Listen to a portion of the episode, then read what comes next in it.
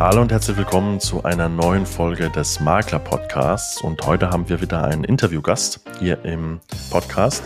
Und ich freue mich wirklich sehr, einen sehr, sehr guten Geschäftspartner und sehr, sehr guten Freund mittlerweile auch begrüßen zu dürfen.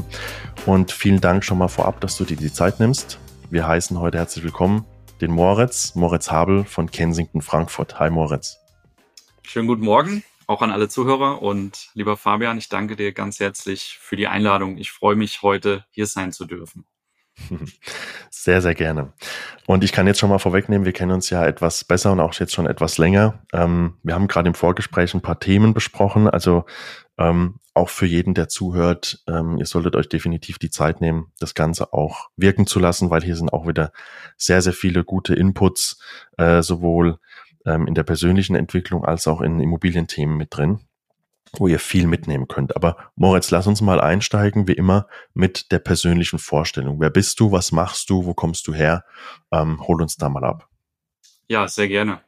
Also mein Name ist Moritz Habel. Ich bin Inhaber und Geschäftsführer von Kensington in Frankfurt, leite dort den äh, Showroom, bin selbst als Immobilienmakler an der Front unterwegs, kaufe Immobilien ein, verkaufe Immobilien, berate Kunden, Werteimmobilien ein und ähm, baue parallel den Showroom auf. Wir sind aktuell zu zweit, arbeite also gerade in einen neuen Mitarbeiter mit ein. Und ähm, unser, unser Ziel ist es hier in Frankfurt eben die Marke Kensington International ähm, wirklich bekannt und erfolgreich zu machen. Und ähm, ich bin jetzt vor kurzem 31 geworden. Ich bin äh, schon über neun Jahre inzwischen verheiratet, komme ursprünglich aus Fulda, bin also gebürtiger Hesse.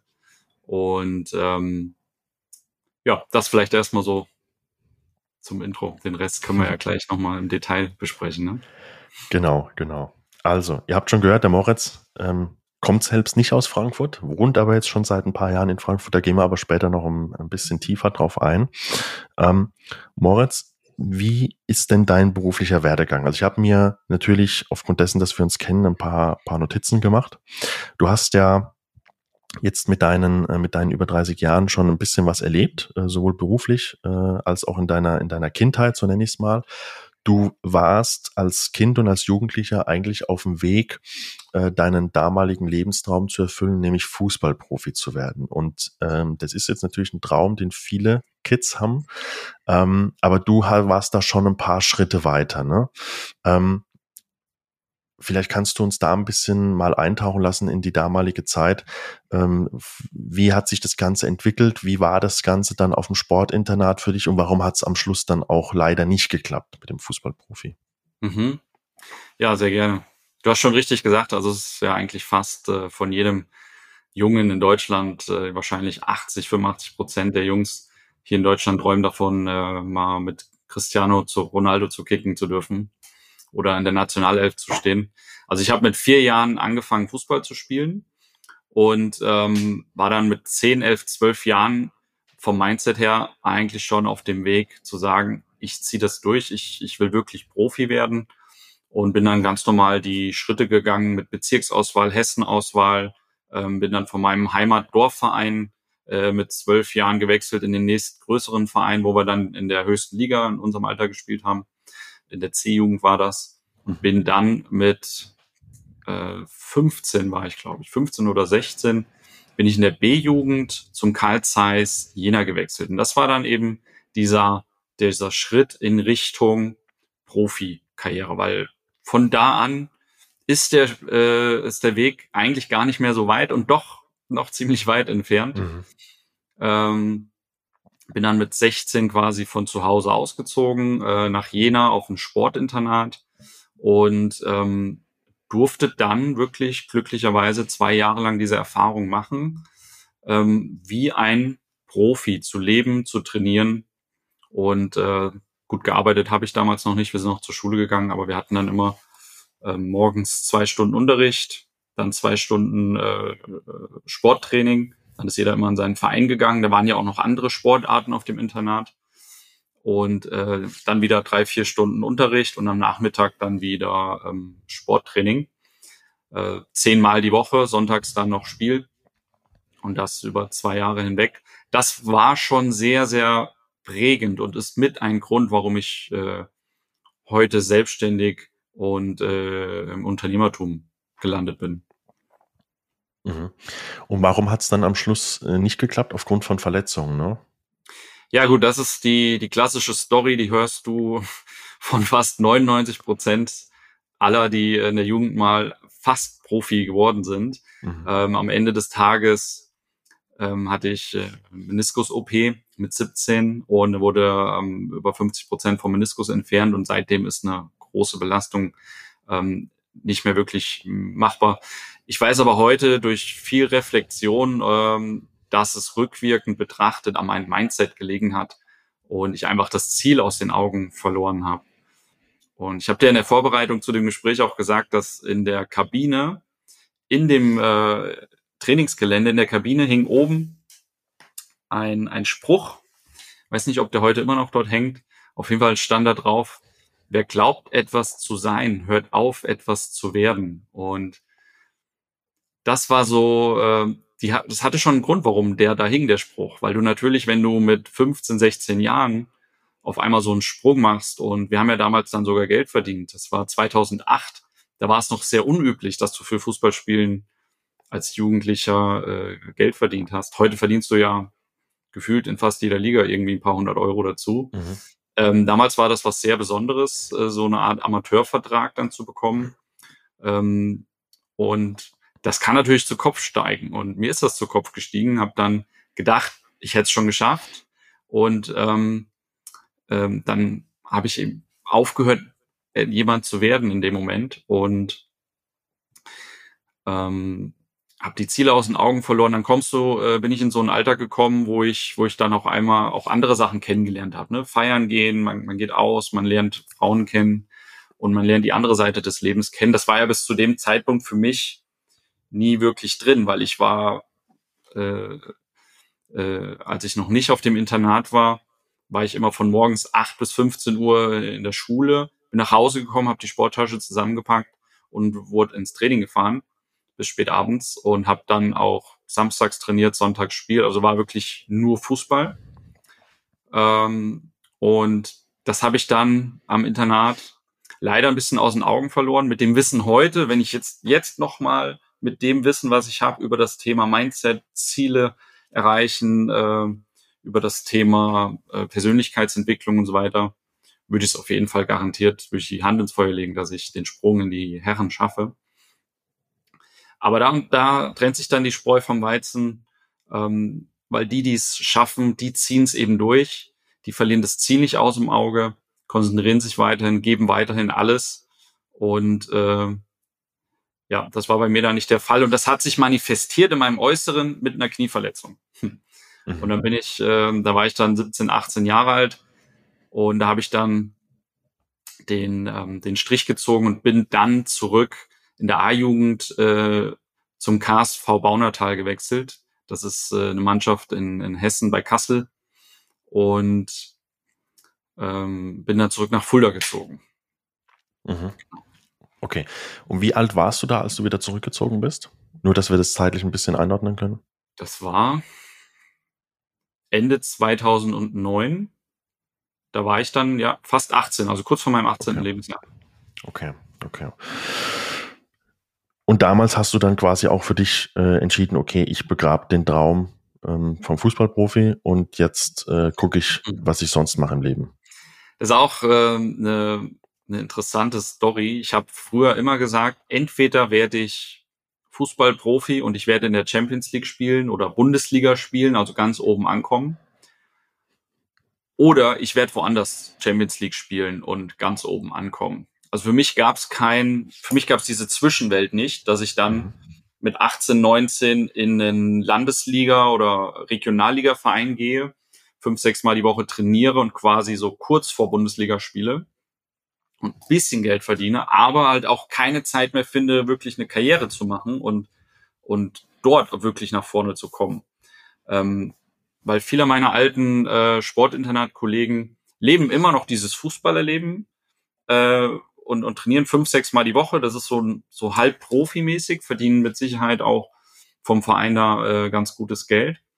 aber keiner von denen ist halt wirklich dann auch im Berufsleben richtig durchgestartet, weil gar nicht die, die Zeit, der Fokus gar nicht da ist. Ne? Und für mich gab es entweder oder. Und so habe ich dann wirklich, äh, äh, nachdem ich in der A-Jugend aufgehört habe, bei KSV Baunatal zu spielen, bin ich in die Herrenmannschaft, ich glaube Bezirksliga, ein Jahr lang und danach war ich C-Liga noch ein Jahr lang. Also ich habe so langsam, man soll ja nach, der, nach dem Hochleistungssport nicht sofort abbrechen, weil äh, du hast ja auch, sage ich mal, sonst kriegst du Herzprobleme und sowas. Ähm, und deswegen habe ich dann langsam äh, abgebrochen und äh, zuletzt dann in der C-Liga gespielt. das war, das war dann schon äh, heftig an der Grenze. Da habe ich einfach dann auch nicht mehr hingepasst von meinem Mindset her. Mhm. Ich war viel zu ehrgeizig für die Liga. Und äh, ich war ja Torhüter. Und ah, äh, je höherklassig du, äh, höherklassiger du spielst, desto lauter und desto beherrschender wirst du in dem Spiel. Und äh, ich war mal so ein kleiner Oliver Kahn-Verschnitt. Also ich habe dann auch meine eigenen Spieler mal richtig angeschrien und habe mich ja richtig reingesteigert, habe immer gebrannt. Und äh, ja, das passt halt in die C-Liga nicht rein, ne? wenn der Schiedsrichter äh, einen Umkreis vom Bierdeckel sich bewegt am Spielplatz, weil er nicht weiter laufen kann und keiner kann irgendwie äh, geradeaus laufen. und äh, ja, das war dann der Moment für mich, wo ich gesagt habe, okay, das, das, äh, das hänge ich jetzt an Nagel und schau, wo ich, wo ich jetzt dann weiterkomme. Ne? Mhm. Okay. Also ich muss schon sagen, diese, das war schon so ein richtig erster krasser Rückschlag in meinem Leben. Das hat mich auch auch stark geprägt. Das war eine schwierige Zeit. Äh, bin ja, musst dir vorstellen, für mich gab es nie etwas wie ich mache eine Ausbildung, ich studiere, äh, mach dann mach dann irgendwas. Für mich gab es Fußballprofi und nur Fußball. Ne? Und habe mich auch dementsprechend nicht wirklich in der Schule angestrengt. Und ähm, dann eben mit 17 wieder zu Hause zu sein, alle enttäuscht zu haben. Ne? In der Familie denkt natürlich auch jeder, ah, das ist unser, äh, unser nächster Oliver Kahn, der wird's, der wird's jetzt auch rausreißen hier. Und ähm, das war dann schon ein echter Tiefschlag.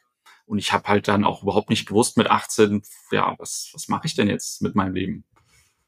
Ne? Ich wollte immer Millionär werden und berühmt und anerkannt und ähm, diesen Lifestyle auch leben können, den Fußballprofis leben. Und ähm, das war von jetzt auf gleich komplett vorbei. Und in meinem Umfeld gab es auch niemanden, der diesen Lifestyle dann gelebt hat. Also für mich war es dann wirklich Game Over. Komplett äh, in die Tonne treten und äh, ein Durchschnittsleben führen. Das war so mein, mein saurer Apfel, in den ich dann gebissen habe mit 18. Es folgt eine kurze Werbeeinblendung. Ihr Lieben, wer den Makler-Podcast fleißig verfolgt, weiß, dass wir bis dato ohne festen Werbepartner sind und es soll auch erst einmal so bleiben, weil wir komplett unabhängig sein wollen. Nichtsdestotrotz sind wir nicht ganz untätig für euch und ähm, sind natürlich auch immer offen für eine Art Kooperation. Und wir konnten jetzt mit grundrisswerk.de, die Folge kennt ihr ja bereits, ähm, ist Folge 15, wir konnten mit grundrisswerk.de etwas für euch aushandeln, damit ihr einfach mal die Dienstleistung ausprobieren könnt vom lieben Frank und seinem Team. Und zwar gibt der Frank jedem für eine Bestellung jeglicher Art bei ihm auf der Homepage 10% Rabatt. Das Einzige, was ihr dafür tun müsst, ihr müsst im Bestellprozess unter Gutscheincode folgenden Code eingeben, Maklerpodcast 10. Maklerpodcast zusammengeschrieben und am Schluss die Zahl 10, also Maklerpodcast 10 für 10% Rabatt auf jegliche Art der Bestellung. Der Code kann von jedem einmal eingelöst werden und gilt wirklich für jede Dienstleistung vom lieben Frank. Ganz wichtig an dieser Stelle nochmal zu erwähnen, der Frank arbeitet deutschlandweit bis auf die Fotos, 360-Grad-Rundgänge und die Drohnenaufnahmen kriegt ihr jegliche Dienstleistung auf seiner Seite und von seinem Team komplett deutschlandweit. Nutzt die Chance www.grundrisswerk.de beim Bestellvorgang Makler Podcast 10 eingeben für 10% Rabatt. Und an der Stelle von meiner Seite aus noch die kleine Anmerkung. Wir bekommen dafür nichts. Wir kriegen keinen Kickback oder sowas. Das ist aber auch so gewollt. Der Frank schenkt euch diese 10%. Wir haben es für euch ausgehandelt. Also nutzt es. Ich kann es nur empfehlen, wie in der Podcast-Folge schon mehrfach angesprochen. Nutzt die Chance und viel Spaß dabei. Das heißt, du hast dann damals äh, so gedacht, dass es jetzt quasi erstmal Game Over ist und dass du jetzt genau. äh, äh, in den sauren Apfel beißen musst. Okay. Ähm, jetzt, jetzt bist du 18, bist zurückgezogen, Thema Fußballprofi, hast du gerade erläutert, war dann mindset-technisch, dann hast du gesagt, okay, das, das passt nicht mehr zu mir. Wie ging es dann weiter? Also wie hast du dann, ähm, weil es noch ein langer Weg, bis wir da hinkommen, wo du jetzt heute stehst. Da sind noch ein paar Zwischenstationen zwischendrin. Ähm, wie ging es dann weiter? Also ähm, für was hast du dich dann entschieden? Hast du dich dann für eine Ausbildung entschieden, für den klassischen Weg erstmal? Ja, also ich habe dann klassisch eigentlich wie jeder, der nicht so richtig weiß, was er jetzt machen soll nach der Schule, habe ich mir Gedanken gemacht, okay, was, was kann ich denn gut, was macht mir ganz äh, relativ viel Spaß. Und ich hatte schon immer äh, eine Leichtigkeit dafür, Sprachen zu lernen. Also Englisch, Französisch, Deutschunterricht. Das war, das fiel mir immer locker von der, von der Hüfte. Und dann habe ich ein bisschen gegoogelt, ne? Und dann gibt's ja auch bei der Arbeitsagentur gibt's diese Tests, die du machen kannst, ne? Was kannst du für einen Beruf werden? Und dann habe ich mich entschieden, Fremdsprachensekretär zu lernen. Das ist eine schulische Ausbildung, zwei Jahre lang. Die wurde in Fulda angeboten damals, weil ich die Idee cool fand, ähm, ja, verschiedene Fremdsprachen noch zu lernen. Zu dem Zeitpunkt hatte ich irgendwie vier Jahre Französisch und konnte ein bisschen Französisch sprechen, war ganz gut im Englischen. Und da gibt's dann noch äh, auch so ein Auslandssemester, äh, was man machen musste. Und das fand ich ganz cool und habe das dann dort angefangen. Ganz witzig, weil das ist äh, für jeden, der das mal gemacht hat oder jemanden kennt, der das gemacht hat, du sitzt halt in der Klasse, das sind 20 ähm, Frauen darin, ne? also immer zu 99 Prozent äh, machen das äh, Frauen diese Ausbildung, bevor sie dann mhm. irgendwie ins Studium oder sowas gehen. Ähm, und ja, da waren halt 20, 19, 20 Frauen drin und ich, ne? der Hahn im Korb. Und das war eine ganz witzige Zeit ich glaube, das habe ich sogar 13, 14, 15 Monate durchgezogen. Hab aber ähm, ja relativ schnell festgestellt, das will ich gar nicht werden oder machen in meinem Leben, weil das ist halt so 80 Prozent eine Ausbildung zum Sekretär. Mhm. Also wir haben dann äh, gelernt, lernst da wirklich, wie du einen Brief schreibst, in DIN A4, faltest, äh, Falttechniken und sowas, zehn Finger schreiben. Gut, das mhm. hilft mir heute sehr, weil ich, äh, weil ich das mal gelernt habe dort. Da gibt's ja dann richtig Tests, ne? wie viel schreibst du pro Minute und so weiter. Und es war relativ wenig Sprachunterricht. Ähm, aber in dem Jahr habe ich ein bisschen Spanisch gelernt und wir kommen da noch drauf, dass mir das bisschen Spanisch hat mir ähm, hat mich stark geprägt im, im Leben, äh, was dann noch folgt. Mhm. Aber da kommen wir noch drauf. Mhm. Okay. Ja, also ich habe dann abgebrochen.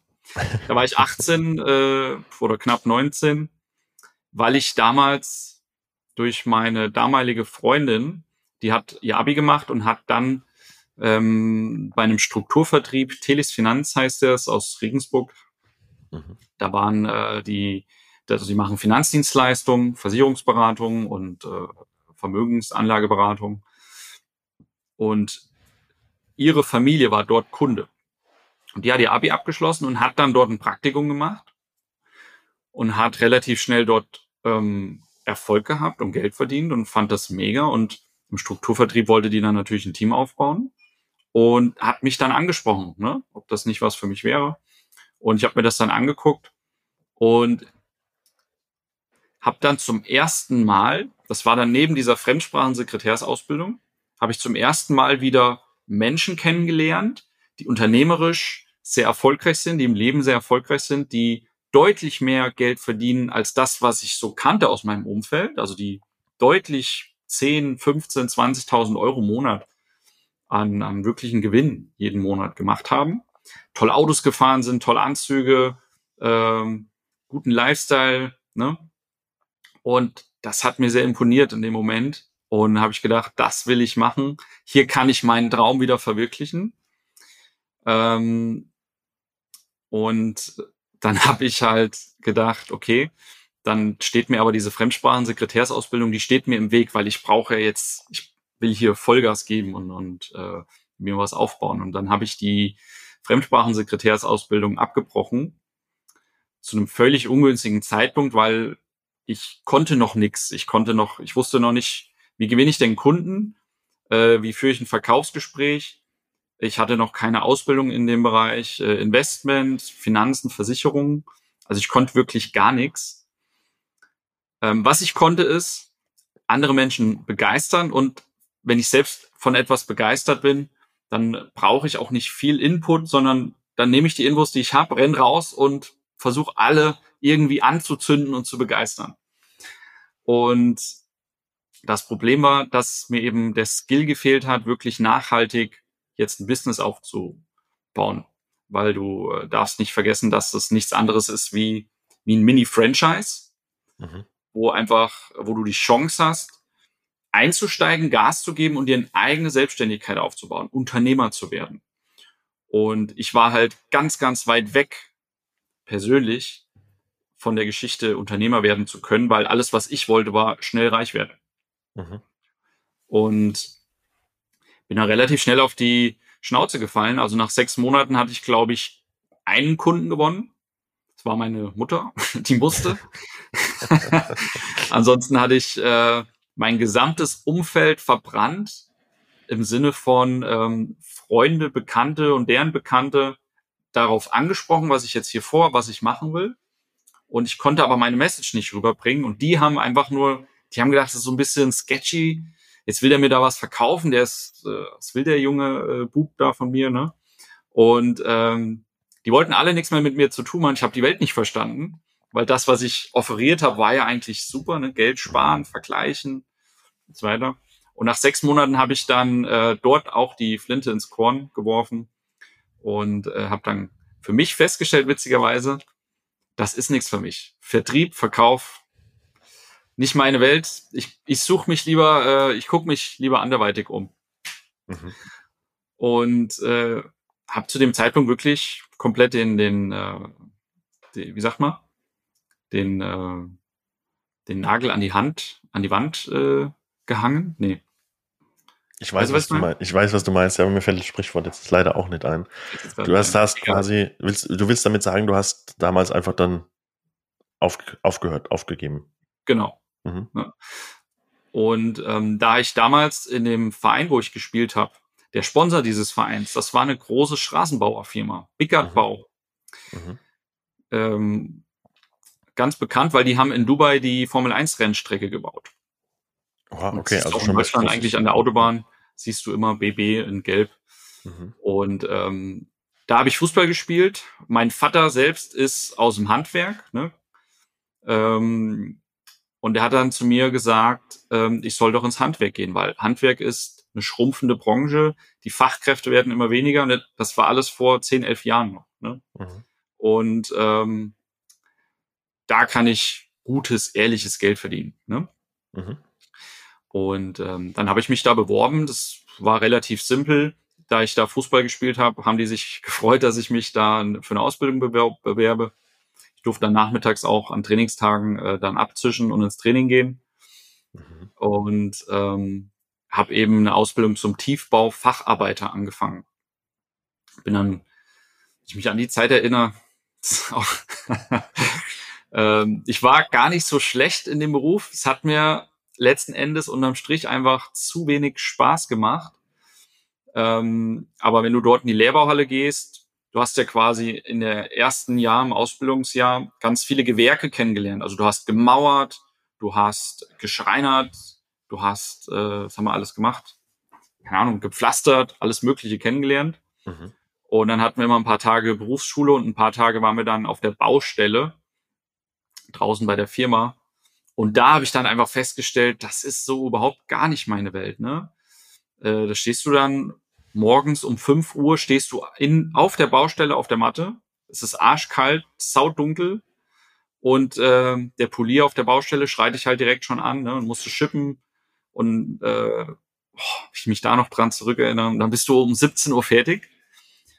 Und wirklich fertig. Du bist dann fertig mit der Welt, hast keinen Bock mehr, bist froh, wenn du heimkommst, duschen, Couch, und äh, ich habe mir dann immer meine Kollegen angeguckt, die so 40, 50 Jahre alt waren. Ne? Die kamen dann immer mit ihrer, äh, wie haben sie gesagt, Butterbämme, also Butterbrot äh, äh, in der Dose. Haben wir uns dann im Container dahin gehockt und hat jeder sein Essen dort gegessen.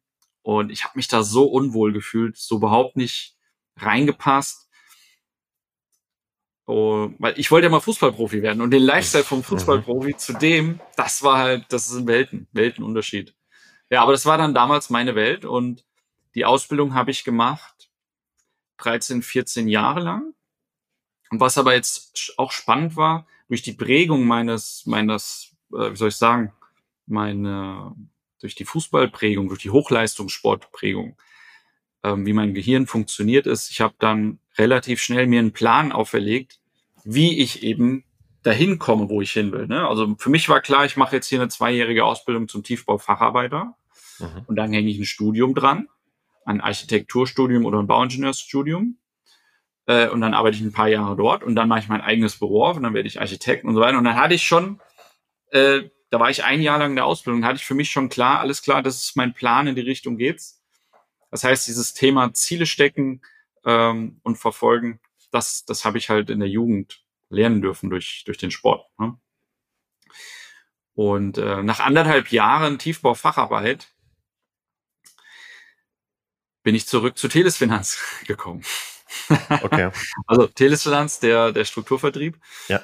Äh, in der gleichen Stadt gab es verschiedene Teams, mhm. verschiedene äh, Berater und äh, das war eine Silvesterparty, ähm, wo ich wo ich dann war, wo mich ein Berater, den ich so vom Sehen her kannte noch, aber der war in einem anderen Team damals, der hatte mich dann angesprochen und gesagt, hey, warum hat das eigentlich mit dir damals nicht geklappt? Ich meine, du bist bekannt wie ein bunter Hund, du äh, du äh, hast eine gute Ausstrahlung, du kannst dich äh, kommunizieren und äh, Fulda ist halt auch ein kleines Dorf, ne? Da gibt's zwei, drei Clubs Mhm. Und wenn du dann auch noch Fußball spielst, dann ja, kennst du eigentlich jeden, der dort mhm. ist. Ne? Dann, ähm, jeden Donnerstag, Freitag, Samstag natürlich äh, Part auf Party gewesen. Und ja, der hat mich dann äh, ein paar Tage später nochmal angesprochen, dann habe ich mich mit dem getroffen und wir haben uns ganz ehrlich ausgetauscht. Ich habe halt gesagt, woran es gelegen hat und dass ich nicht glaube, dass was was für mich ist. Und der hat erkannt, dass das Einzige, was mir gefehlt hat, war das Skillset, Kunden zu gewinnen, Kunden zu finden. Und er hat dann eben angeboten, pass auf, ich helfe dir dabei, ich mache alles für dich, du musst nur die, die Schritte am Ende ausführen. Ja? Also ich schieb den Karren gemeinsam mit dir an und wenn er rollt, dann springst du rein und rollst einfach weiter. Mhm. Und das Angebot fand ich cool, der hat mir wieder so ein bisschen Hoffnung gegeben. Und so habe ich dann sechs Monate lang neben meiner Arbeit äh, bei der Teles Finanz gemeinsam mit ihm ähm, so die ersten Erfolge in der Selbstständigkeit erzielen können. Also ich bin dann wirklich von der von der Baustelle heim, bisschen Deo, weißes Hemd an, Jackett. Und schon war ich war ich äh, war ich der Top-Verkäufer und bin dann äh, bin dann äh, zu Terminen gefahren und habe dort den Leuten eben erklärt, warum sie äh, mit mir als Berater eben den Weg gehen sollen. Wobei ich damals noch nicht beraten habe, sondern ich habe wirklich nur, wenn dieser gesagt haben, okay, wir finden das System, die Beratungsdienstleistung gut, dann habe ich die Analyse aufgenommen, also nimmst dann Daten auf, führst ein Zielegespräch, was sie gerne hätten. Ne? Also ja, wir möchten gerne vielleicht mal ein Haus haben, möchten gerne für die Altersvorsorge was sparen, etc. pp. Und mein äh, Teampartner und Mentor zu dem Zeitpunkt hat die Leute dann eben beraten, weil er hatte dann auch die fachliche Kompetenz hinten raus. Ne? Mhm. Und das war auch super, super spannend und witzig, weil die Leute teilweise gefragt haben, Herr Abel, kommen Sie aus dem Urlaub oder warum sind Sie so braun gebrannt? Und ich war natürlich den ganzen Sommer lang auf der Baustelle. Mhm. Ich war, glaube ich, mein ganzen Leben hinterher nie wieder so braun wie dort. Und war den ganzen Tag, habe ich mir gedacht, ja, ich war auf Mallorca die letzten zwei Wochen. Und äh, okay. Ja, so habe ich meine ersten Kunden gewonnen, meine erste Provision verdient. Mhm. Nebenbei. Und ja, wie ich halt so bin, habe ich wieder das Extrem gesucht und habe wieder, habe wieder äh, für mich dann festgestellt, ich muss jetzt hier all in gehen und die Ausbildung behindert mich, die ich da habe, weil ich brauche den ganzen Tag Zeit dafür, um das zu machen mhm. und habe dann zum Leid meiner Eltern die Ausbildung wieder abgebrochen Mhm. Wohlgemerkt ein halbes Jahr lang vor Ende der Ausbildung. Also ja. jetzt rückwirkend betrachtet einfach komplett bescheuert und hohl. Aber zu dem Zeitpunkt war es für mich das Richtige und Wichtige, mhm. was ich tun musste. Und dann habe ich wirklich die Ausbildung abgebrochen. ähm, weil ich sechs Monate lang auch ein Doppelleben gelebt habe. Ne? Also mhm. ja, von klar. 5 Uhr morgens ja bis ganz anderes, äh, 4 Uhr nachmittags auf der Baustelle mhm. und dann irgendwie 18, 19, 20 Uhr, 22 Uhr äh, noch Termine gehabt.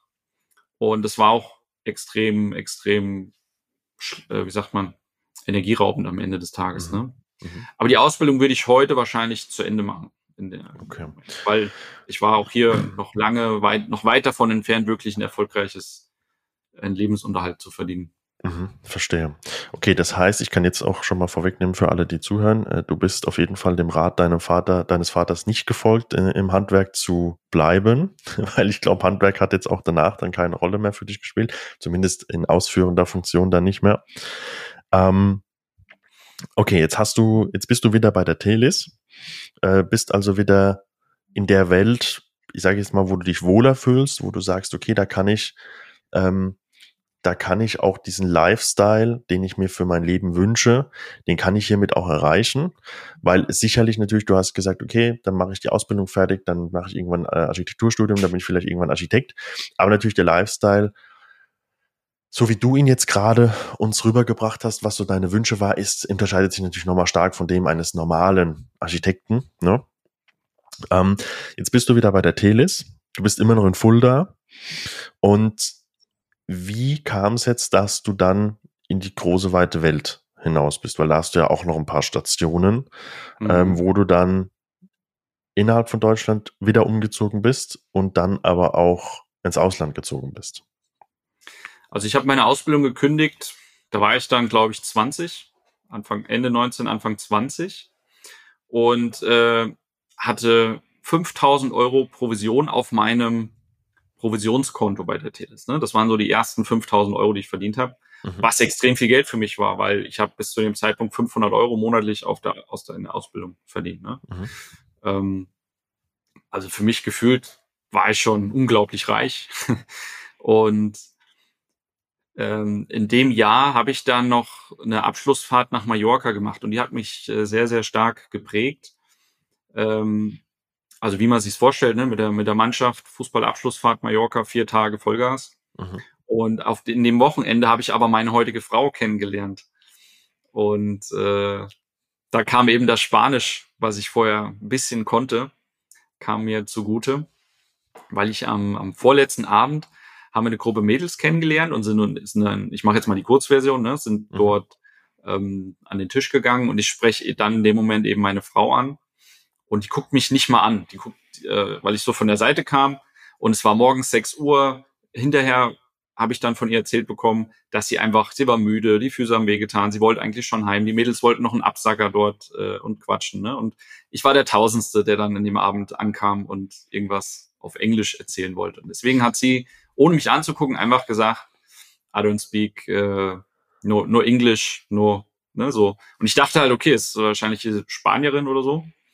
Und ähm, ich konnte einen Satz auf Spanisch so gut und so perfekt, dass du annimmst, ich spreche wirklich Spanisch danach. Ne?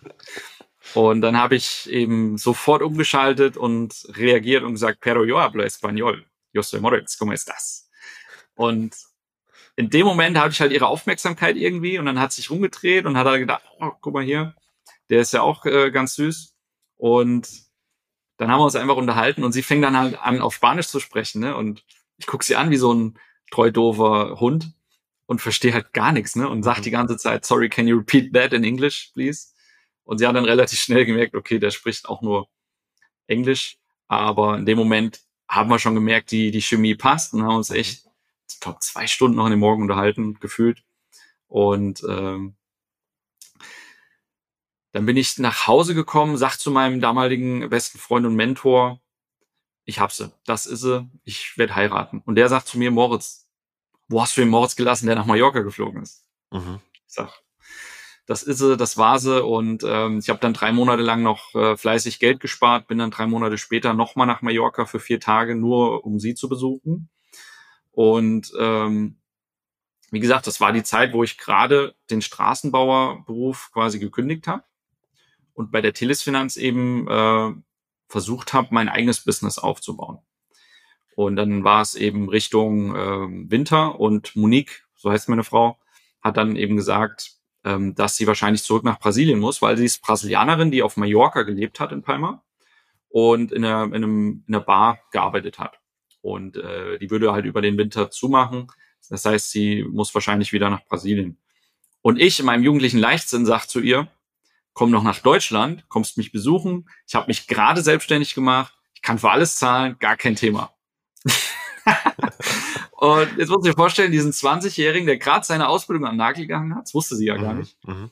Äh, und irgendwie 5000 Euro auf einem Provisionskonto liegen hat und vielleicht ja zwei, drei Kunden mal gewonnen hat, aber noch nicht noch daheim wohnt in einer, in einer Drei-Zimmer-Apartment mit äh, Mama und Bruder, also noch gar nichts gerissen hat und ja, dann habe ich sie eingeladen und ja, ähm, witzigerweise hat sie halt gesagt, okay, ich komme und das war dann der 1. Dezember 2012, ist sie nach Deutschland gekommen und ich sagte zu meiner Mutter, die Muni kommt mich übrigens besuchen im Dezember und meine Mutter sagt, okay, cool, wie lang? Und ich sage, für immer.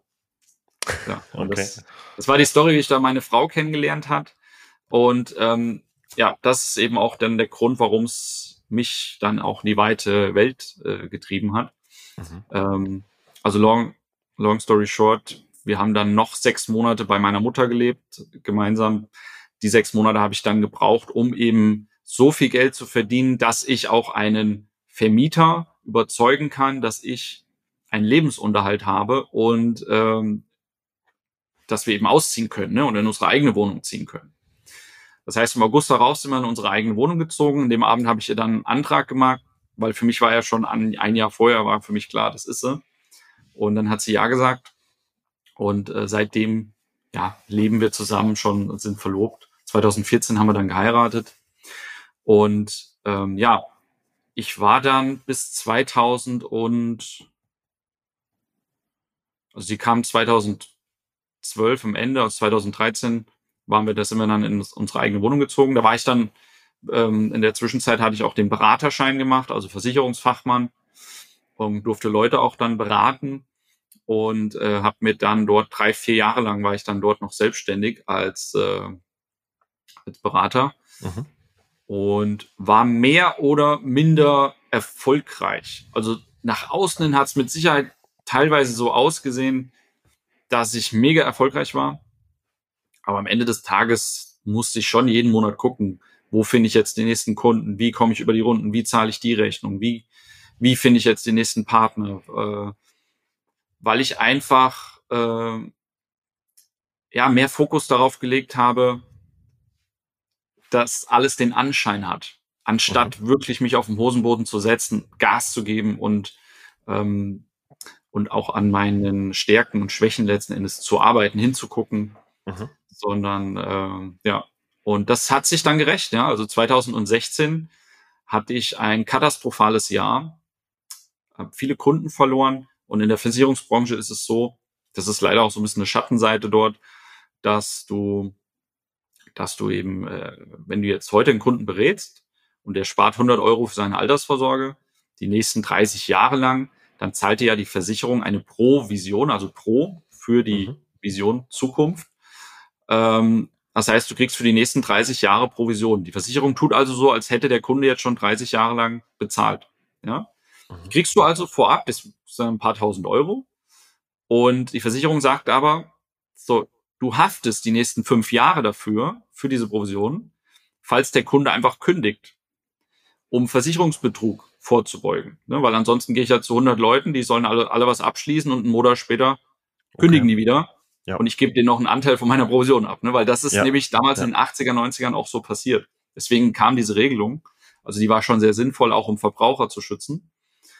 Ähm, aber in dem Moment äh, hat es mir halt wirklich den Boden unter den Füßen weggezogen, weil ich viele Kunden verloren habe. Meine Kunden waren natürlich auch alle so mein Alter mhm. und ähm, am Anfang immer hochmotiviert, jetzt was zu machen, sich gut aufzustellen finanziell, bis sie dann gemerkt haben, die wollen halt das Geld doch lieber ein bisschen woanders auch investieren und ja, ich war noch nicht so weit, dass ich die eben auch gut beraten konnte und habe immer nur langfristige ähm, Verträge verkauft, ähm, weil das halt auch die Verträge sind, wo ich die meiste Provision verdient habe. Und ich hätte die aber auch dahingehend beraten müssen, dass sie eben kurzfristig Geld ansparen. Und das habe ich nicht gemacht, das hat sich gerecht in dem Jahr. Und über mehrere Monate hinweg war meine Abrechnung eine Minusabrechnung.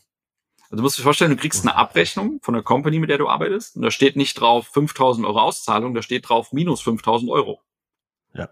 Obwohl du Kunden in dem Monat ja gewonnen hast, Abschlüsse gemacht hast, du hast ja, Geschäft ja. gemacht, sondern nach Verrechnung minus. So, das geht mal einen Monat, das geht auch mal zwei Monate, aber das war drei, vier Monate lang und ähm, das waren auch schwierige Zeiten. Ja, da musste ich meinen Vater nochmal anpumpen und ich meine, jeder, der jetzt hier zuhört und das mal annähernd irgendwie erfahren hat, das ist einfach scheiße, wenn du eigentlich ja nach außen hin bist ja der erfolgreiche Selbstständige und mhm. äh, gewinnst Kunden und so weiter und im, im Hintergrund musst du einen Vater anpumpen, weil die Miete nicht zahlen kannst. Das ist einfach ähm, ja, richtig, richtig Mist. Und habe ich dann für mich einfach die Entscheidung getroffen, ähm, zu sagen, okay, das bringt nichts, jetzt hier weiterzumachen, weil ich komme nicht ins, ins Positive letzten Endes. Ähm, zu dem Zeitpunkt hatte ich aber dann, ich meine, nach vier Jahren, ich glaube, ich hatte über 100 Kunden oder 120 Kunden aufgebaut und ähm, ähm, konnte halt in, inzwischen, wusste ich, wie komme ich überhaupt zu einem Kunden? Also wie mache ich ein Verkaufsgespräch am Telefon? Wie mache ich ein Verkaufsgespräch vor Ort? Zu dem Zeitpunkt hatte ich schon äh, viele Seminare besucht, von Jörg Löhr bis zu Klaus Fink, äh, ähm, also Verkaufsseminare letzten Endes, mhm. Kommunikationsrhetorik-Seminare, war da schon sehr weit für mein Alter und wusste, verkaufen kann ich. Also ist völlig egal, was das für ein Produkt ist. Am Ende ist es immer ein People's Business und mit Menschen kann ich einfach kommunizieren. Und ähm, na, habe ich eben die Entscheidung mit kundgetan und mit meiner Frau besprochen. Und die Entscheidung ging dann parallel mit einem Städtewechsel. Das heißt, ich wollte einfach neu anfangen, einmal berufstechnisch und dadurch, dass meine Frau kommt aus Brasilien, aus einer Stadt, ich glaube, die hat 800.000 Einwohner gehabt oder mehrere Millionen Einwohner, ich weiß es jetzt gar nicht. Also die kommt aus einer Großstadt, mhm. äh, international. Ne? Brasilien ist ja riesig. Und Fulda war halt ein, ein klein, eine kleine katholische Stadt, kaum Ausländer, ähm, kaum Chancen eben auch für sie. Und äh, so haben wir uns dann eben entschieden, nach Berlin zu ziehen. Ähm, weil in Berlin waren wir vorher schon mal irgendwie so auf Tagesreisen und fanden wir cool. Und dann habe ich angefangen, mich äh, für Verkäuferjobs in Berlin zu bewerben. Und es hat nicht lange gedauert, dass ich dann eben dort auch einen Job bekommen habe im Außendienst mit Auto, Tankkarte, allem Pipapo, was so mhm. Und ähm, dann sind wir 2016 nach Berlin gezogen. Und das war so der erste Schritt in Richtung, in Richtung, ähm, ja, in die große, weite Weltreisen. Mhm. Ihr seid dann über, über Berlin dann auch nach, ins Ausland gezogen, nach Lissabon. Mhm. Ja. Ähm, wie war, hast du, hast du dann zu dem Zeitpunkt äh, die Sprache auch beherrscht in Portugal? Oder hast du dich auf, auf Englisch? Du konntest dich verständigen? Nee. Also ich hatte so vom Level her so ein A1, A2 Level. Mhm. Weiß ich nicht, ob das jetzt jedem was sagt. Ähm, mhm. Aber so ein paar Sätze, so Smalltalk war, war auf jeden Fall machbar. Mhm. Aber alles darüber hinaus äh, musste mit Hände und Füße Englisch und so weiter. Wobei, wir haben eigentlich die, die, wir haben die die Rollen einfach getauscht. Ne? Meine Frau spricht ja Muttersprache Portugiesisch. Mhm. Und ähm, während ich hier in Deutschland immer alles geregelt habe als Muttersprache Deutsch, ne? mit den Ämtern, Finanzamt, äh, alles letzten Endes mit der Bank, hat sie in Portugal dann angefangen, immer alles zu machen. Auch wenn wir jetzt draußen in Geschäften waren, ähm, während ich in Deutschland immer derjenige war, der alles besprochen hat mit den Leuten, war sie dann in Portugal diejenige, die man alles äh, mit jedem besprochen hat. Ne? Mhm. Ich habe dann in Portugal ähm, einen, einen, einen Sprachkurs gemacht, ne? also zweimal die Woche nach der Arbeit, um da auf ein besseres Level sprachtechnisch zu kommen. Ja. Mhm. Aber es ist auch spannend, die Geschichte, wie wir nach äh, Lissabon gekommen sind. Ähm, und spricht, glaube ich, auch viel zu meiner äh, zu meiner Person, wie ich ticke, wie ich drauf bin, mhm. weil am Ende des Tages sagt mein bester Freund, Der hat früher mal gesagt, du machst eh, was du willst, Moritz. Ja, also den kann man erzählen, du, am Ende machst du eh, was du willst. Und äh, wir waren in Berlin neun Monate, zehn Monate oder so. Mein Beruf hat mir nicht wirklich Spaß gemacht. Wir haben Textilien verkauft an große mhm. Unternehmen, haben wir Textilkleidung verkauft. Und ich habe halt Kaltakquise gemacht, bin hingefahren mit so einem Sack Kleider, der irgendwie 15 Tonnen gewogen hat, so am Rücken und bin dahin und habe versucht, Berufskleidung zu verkaufen in Leasingverträgen. Hat mir keinen Spaß gemacht. Das war so unsexy, wie es sich jetzt auch gerade anhört. Und ähm, ich hatte Lust, ins Ausland zu gehen, weil ich das Gefühl hatte, ich bräuchte einen Ortswechsel, um, um Erfüllung zu erleben, um Freude, Erfolg und so weiter zu erleben. Mhm. Das war so mein, mein inneres Gefühl. Ich muss weg, weg hier. Ne? Das heißt, ich habe die, die, die Verantwortung in dem Moment, jetzt weiß ich jetzt rückwirkend, die Verantwortung abgegeben und habe gesagt, das liegt eben am an Berlin, an Deutschland, an, keine Ahnung, den Umständen. Und ich brauche den Ortswechsel. Und ähm, für meine Frau war klar, Brasilien kommt nicht in Frage. Äh, es muss schon Europa sein. Und dann habe ich mir gedacht, okay, warum, warum nicht Portugal? Und habe ein paar Stunden recherchiert und habe relativ schnell eine Firma gefunden, die Deutsche rekrutiert, äh, um in Lissabon zu arbeiten, die sich eben um eine Wohnung kümmern, die sich, äh, die dir einen Sprachkurs anbieten und ein ganz gutes, vergleichsweise gutes Gehalt für Lissabon zahlen. Und da habe ich mich beworben. Und von dem Moment an, wo ich mit Monique darüber gesprochen habe, an dem Abend, ob wir nicht, was sie davon hält, ob wir nach Portugal gehen. Ne? Und dann sagt sie so, okay, aber ne, jobtechnisch, wie willst du das machen und so weiter. An dem Abend habe ich dann die Firma gefunden, habe mich beworben. Vier Wochen später habe ich einen Job angefangen in Lissabon, bin schon komplett umgezogen, alles abgemeldet in Deutschland. Also es war richtig. Und ich war noch nie vorher in Portugal, geschweige denn in Lissabon. Bin da mit Koffer angekommen. Meine Frau kam dann, äh, ich glaube, acht Wochen später oder so. Bin dort dann angekommen und äh, konnte die Sprache nicht, kannte mich nicht aus. Ich weiß noch, wie ich am ersten Abend im Taxi, die hatten kein Navi im Taxi. Und äh, bin ins Taxi gestiegen und habe halt die Straße genannt, in der meine Wohnung war. Und der hat mich aber eine komplett andere Straße ge gebracht und hat mich da rausgelassen. Und ich wusste nicht, wo ich war. Ne? Und äh, wusste nicht, wie ich jetzt da, da komme. Also es war schon eine spannende, spannende Erfahrung, die mich auf jeden Fall auch weitergebracht hat. Was ich aber relativ schnell gemerkt habe, ist, dass das innere Gefühl, was ich hatte von nicht erfüllt zu sein und äh, Misserfolg und noch nicht da zu sein, wo ich sein will, das habe ich ja mitgebracht. Ne? Also das habe ich ja nicht in Berlin gelassen, sondern das ist ja in mir gewesen. Und dementsprechend war ich nicht wirklich glücklich dann in, in Lissabon, in Portugal. Verstehe. Und wie lange wart ihr in Lissabon? Wie lange habt ihr da gelebt? Ich habe insgesamt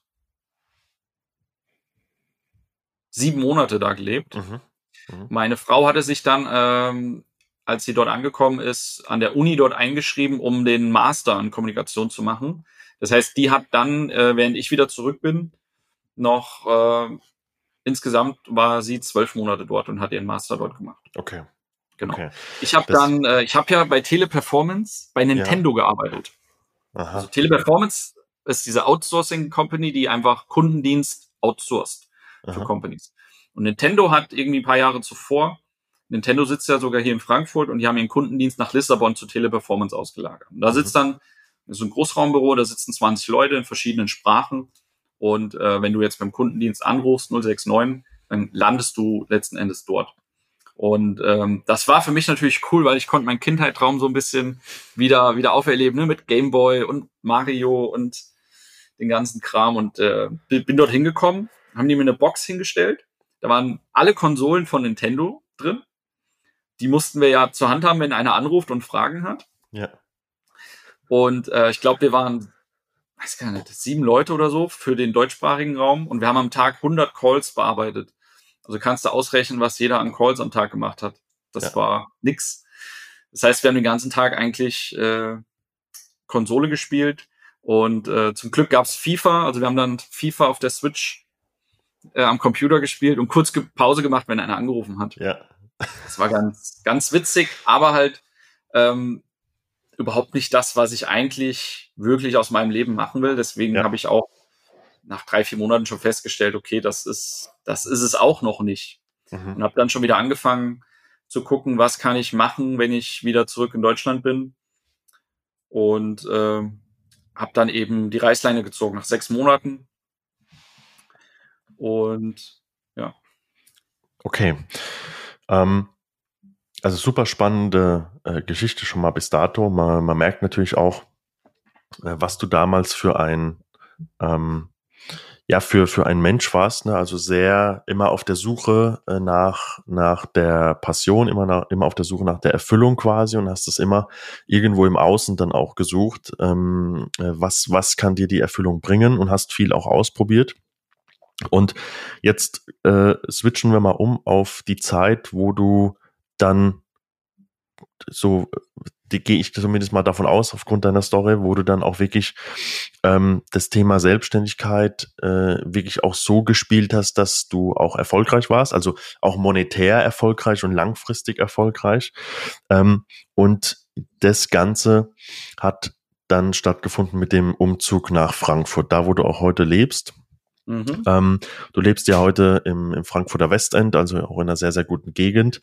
Ähm, da kommen wir vielleicht am Schluss noch kurz drauf, was das mit dir als Person macht oder auch mit, ähm, mit euch als Familie und mit dem Mindset ähm, äh, auch sich den Wohnort oder die Wohngegend gezielt daraus zu suchen. Ähm, ihr seid dann oder du bist dann umgezogen nach Frankfurt, deine Frau kam etwas später ähm, und hast dann, so viel ich weiß, wieder im Finanzvertrieb, im Strukturvertrieb wieder angefangen, aber diesmal nicht mehr bei der Telis, sondern dann bei der DVAG, ne? Genau. Okay. Ähm, Jetzt natürlich der Finanzvertrieb, Strukturvertrieb hast du schon gekannt. DVAG ist bekannt. Denke ich, jeder, der zuhört, wird äh, die Company kennen. Ähm, ist natürlich auch ein, ein Frankfurter Unternehmen. Ich glaube, das Headquarter ist ja in Frankfurt nicht allzu weit von deinem heutigen Office entfernt. Ja. Nur, nur, nur ein paar Meter, wenn man, ganz, Meter. wenn man es ganz genau nimmt. Und ähm, wie waren deine Anfänge bei der DVAG? Ähm, und vor allen Dingen, warum hast du damals dann wirklich auch nicht nur einen Schritt nach vorne gemacht als Person und als Selbstständiger, sondern wirklich mehrere Schritte? Was, was, was war dein, dein Hebel in dem Moment? Mhm. Mm, also als ich nach Frankfurt zurück bin, habe ich nicht direkt bei der DVG angefangen, sondern habe dann ähm, nochmal auch auf angestellter Basis im Vertrieb angefangen bei einer Vermögensverwaltung, die Aktien ab 250.000 Euro aufwärts verkauft. Mhm. Ähm, das ist also die Mindestanlage, die du tätigen musst als äh, Privatanleger. Und habe ich zehn Monate gearbeitet, auch nochmal um festzustellen, dass das nicht das ist, was ich eigentlich mit meinem Leben machen will. Hab dann dort aufgehört und bin im Network Marketing gelandet. Ja, also Strukturvertrieb hier in Deutschland ist, äh, ist ja sehr, sehr ähnlich wie es Network Marketing, aber Network Marketing international ist natürlich nochmal eine ganz andere boomende Branche. Und da habe ich dann gedacht, okay, damit mache ich es jetzt und werde erfolgreich. Mhm. Und habe aber dann nach dort angefangen im Network Marketing und habe festgestellt, dass ich unglaublich viele Blockaden in mir drin hatte durch die ganzen Misserfolge, die ich die letzten Jahre quasi hatte, in, in einmal äh, Kundengewinnung, Kunden, Kunden nachhaltig auch binden, in den ganzen Storno-Geschichten, in finanziellen Misserfolgen, hatte ich so krasse Blockaden, dass ich wirklich, obwohl ich ein sehr extrovertierter, kommunika kommunikativer Typ bin, ähm, Probleme hatte, Menschen anzusprechen. Und wenn du halt keine Menschen ansprechen kannst, dann kannst du kein Business machen, ne? weil du musst ja dein Produkt vermarkten und deine Story erzählen. Und ich hatte wirklich so ein Kloß im Hals. Ich konnte keine Leute mehr ansprechen und habe dann, Gott sei Dank, Gott sei Dank, einen Mentor gefunden, einen, einen Coach gefunden, der mir geholfen hat, dann zum ersten Mal in meinem Leben wirklich mich selbst weiterzuentwickeln von diesem Schritt von von ähm, keine Ahnung, wie ich Menschen ansprechen soll, keine Ahnung, wie ich meine Story verpacken soll, wie ich, wie ich mich verkaufen kann, wie ich dann auch noch Geld verdiene und das alles auch noch so, dass Win-Win-Win-Situationen entstehen. Und der hat mir dann letzten Endes geholfen, ähm, ja, mich von außen abzuwenden nach innen zu mir und mich mit meinen tatsächlichen Problemen einfach mal zu beschäftigen, hinzugucken. Und ähm, der hat mich dann an die Hand genommen, hat mir eins zu eins den Weg gezeigt, wie ich eben äh, mit Menschen ins Gespräch komme, wie ich mein Business aufbauen kann. Ich nenne ihn auch gerne namentlich. Das ist der Mike Zick von Die Direkt Kontakter. Ähm, äh, für mich die beste Schule im Bereich Kommunikation, Rhetorik, Verkauf, Businessgestaltung, die es in Deutschland oder im deutschsprachigen Raum, vielleicht sogar in Europa überhaupt gibt. Unglaublich, unglaublich gut. Ich war dort auf einem Drei-Tage-Seminar und jetzt musst du auch wissen, ich hatte, war ja arbeitslos sozusagen, Arbeitssuchen, versucht mein Network-Marketing-Business auf die Beine zu stellen. Äh, also alles andere als finanziell irgendwie stable. Mhm. Und äh, das Coaching war nicht günstig. Also das hat nochmal eine richtige Delle äh, auf meine Kreditkarte gepackt. Und die haben das aber gut gemacht, weil es ging ein Wochenende und man musste die Hälfte vorher anzahlen und die andere Hälfte acht Wochen später. Mhm. Was heute noch so ist, weiß ich nicht. Aber was es mit mir damals gemacht hat, war alles klar. Ich zahle jetzt die Hälfte, das kriege ich hin. Die andere Hälfte in acht Wochen. Das heißt, bis dahin muss ich das, was ich gelernt habe, umgesetzt haben. Also es war wie so eine, wie so ein Druck. Ne? Mhm. Und ich bin froh, dass ich es gemacht habe. Ich bin froh, dass, äh, dass, dass ähm, die mich überzeugt haben, das zu machen. Weil er hat dann damals am Telefon zu mir gesagt, wenn wir jetzt auflegen, was ändert sich dann in deinem Leben? Und ich habe gesagt, nix. Jetzt nur noch die Frage, willst du, dass sich was ändert? Dann habe ich gesagt, ja. Und wenn du nichts zu verlieren hast und alles gewinnen kannst, wofür entscheidest du dich? Dann habe ich gesagt, genau dafür. Mhm. Und ja, dann war für mich klar, okay, aus der Nummer komme ich nicht mehr raus, weil wenn ich jetzt nicht das Coaching buche, dann lüge ich mich selbst. Und ich habe es auch einfach gebucht und dann erst äh, meiner Frau gesagt. also das kann ich jedem äh, da draußen auch nur empfehlen, denn es, es lohnt sich manchmal nicht vorher, um Erlaubnis zu, zu bitten, mhm. sondern einfach hinten raus, um Entschuldigung zu bitten. und ich glaube, meine Frau ist auch ganz happy, dass ich es damals einfach gebucht habe. Mhm. Mhm. Ähm, ja, das, das, das, diesem, das, sag mal, was mich halt da geprägt hat, war der, das ist halt die einzige Schule, die ich kenne, bei mhm. Mike Zick, die es vormachen. Der mhm. stellt sich nicht mhm. auf die Bühne und erklärt dir irgendwas und sagt dann so viel Spaß und mach, äh, sondern der sagt, pass auf, was ist dein Business? Alles klar, was sind deine Kunden? Alles klar. Ich zeig dir mal, wo du den Kunden findest, wie du den ansprichst, wie du den zum Telefonieren kriegst, wie du am Telefon mit dem Termin machst und wie du im Termin mit dem Geschäft machst. Fremde Leute, komplett fremde Leute. Und hast du natürlich, wenn du das nicht weißt, wie es geht, denkst du, pff, okay, krass, mach mal. Dann macht er das und macht's nochmal und macht's nochmal. Und dann irgendwann denkst du dir, das kann ich auch. Mhm. Und dann steht er neben dir und du machst es und es klappt. Und jetzt fängst du an, auf einmal dein Belief System zu verändern. Du kriegst auf einmal andere Beweise, andere Glaubenssätze. Und ich habe dann für mich einfach festgestellt, ich kann's. Es ist gar nicht so schwer. Es tut nicht weh. Ich bin noch am Leben und äh, ich krieg auf einmal äh, ich kriege auf einmal positive Rückmeldungen und Termine und so weiter.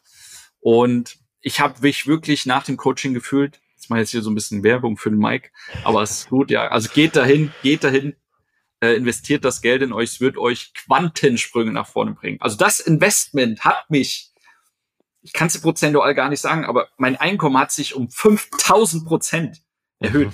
Mhm. Ich sagte, wie es mhm. ist. Diese 5000 Euro, die ich damals investiert habe, die habe ich 100 fach raus. Hundertfach. Jetzt in den letzten fünf Jahren. Es ist, ja. es ist brutal.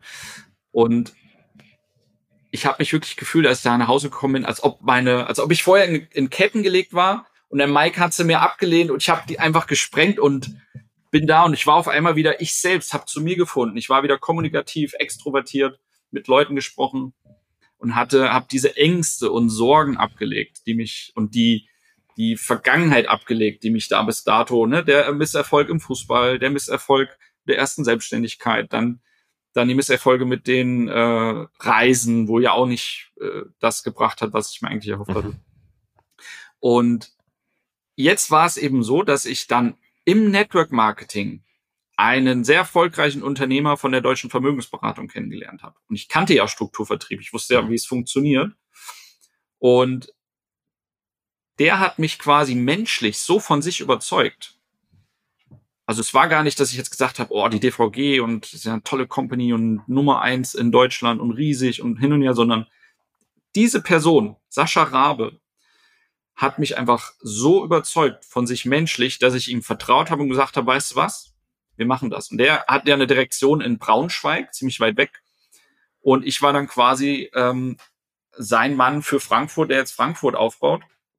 Und gemeinsam mit ihm bin ich dann eben bei der deutschen Vermögensberatung gestartet. Und das war dann der Moment nach dem Coaching mit der deutschen Vermögensberatung zusammen, dass ich zum ersten Mal in meinem Leben wirklich richtig viel Geld verdient habe und richtig auch finanzielle Sicherheit gespürt habe und gespürt habe, okay, hier bin ich jetzt angekommen. Ich habe dann in meinen ersten 13 Monaten ähm, so viele Erfolge eingefahren zusammen mit meinem Teampartner.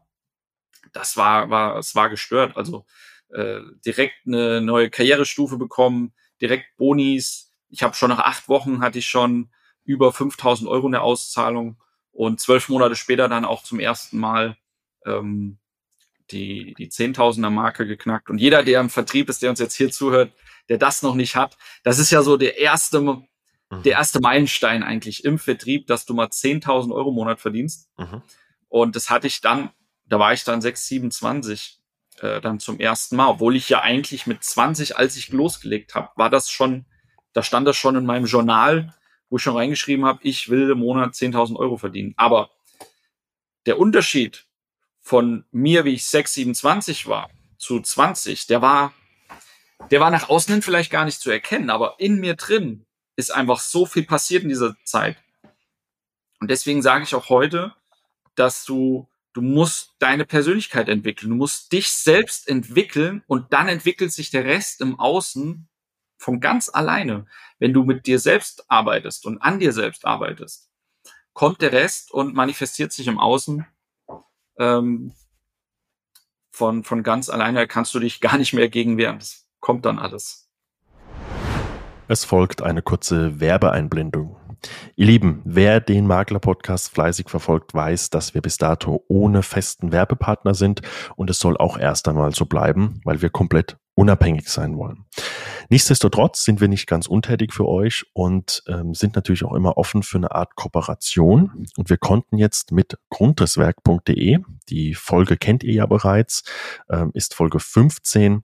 Wir konnten mit grundrisswerk.de etwas für euch aushandeln, damit ihr einfach mal die Dienstleistung ausprobieren könnt vom lieben Frank und seinem Team.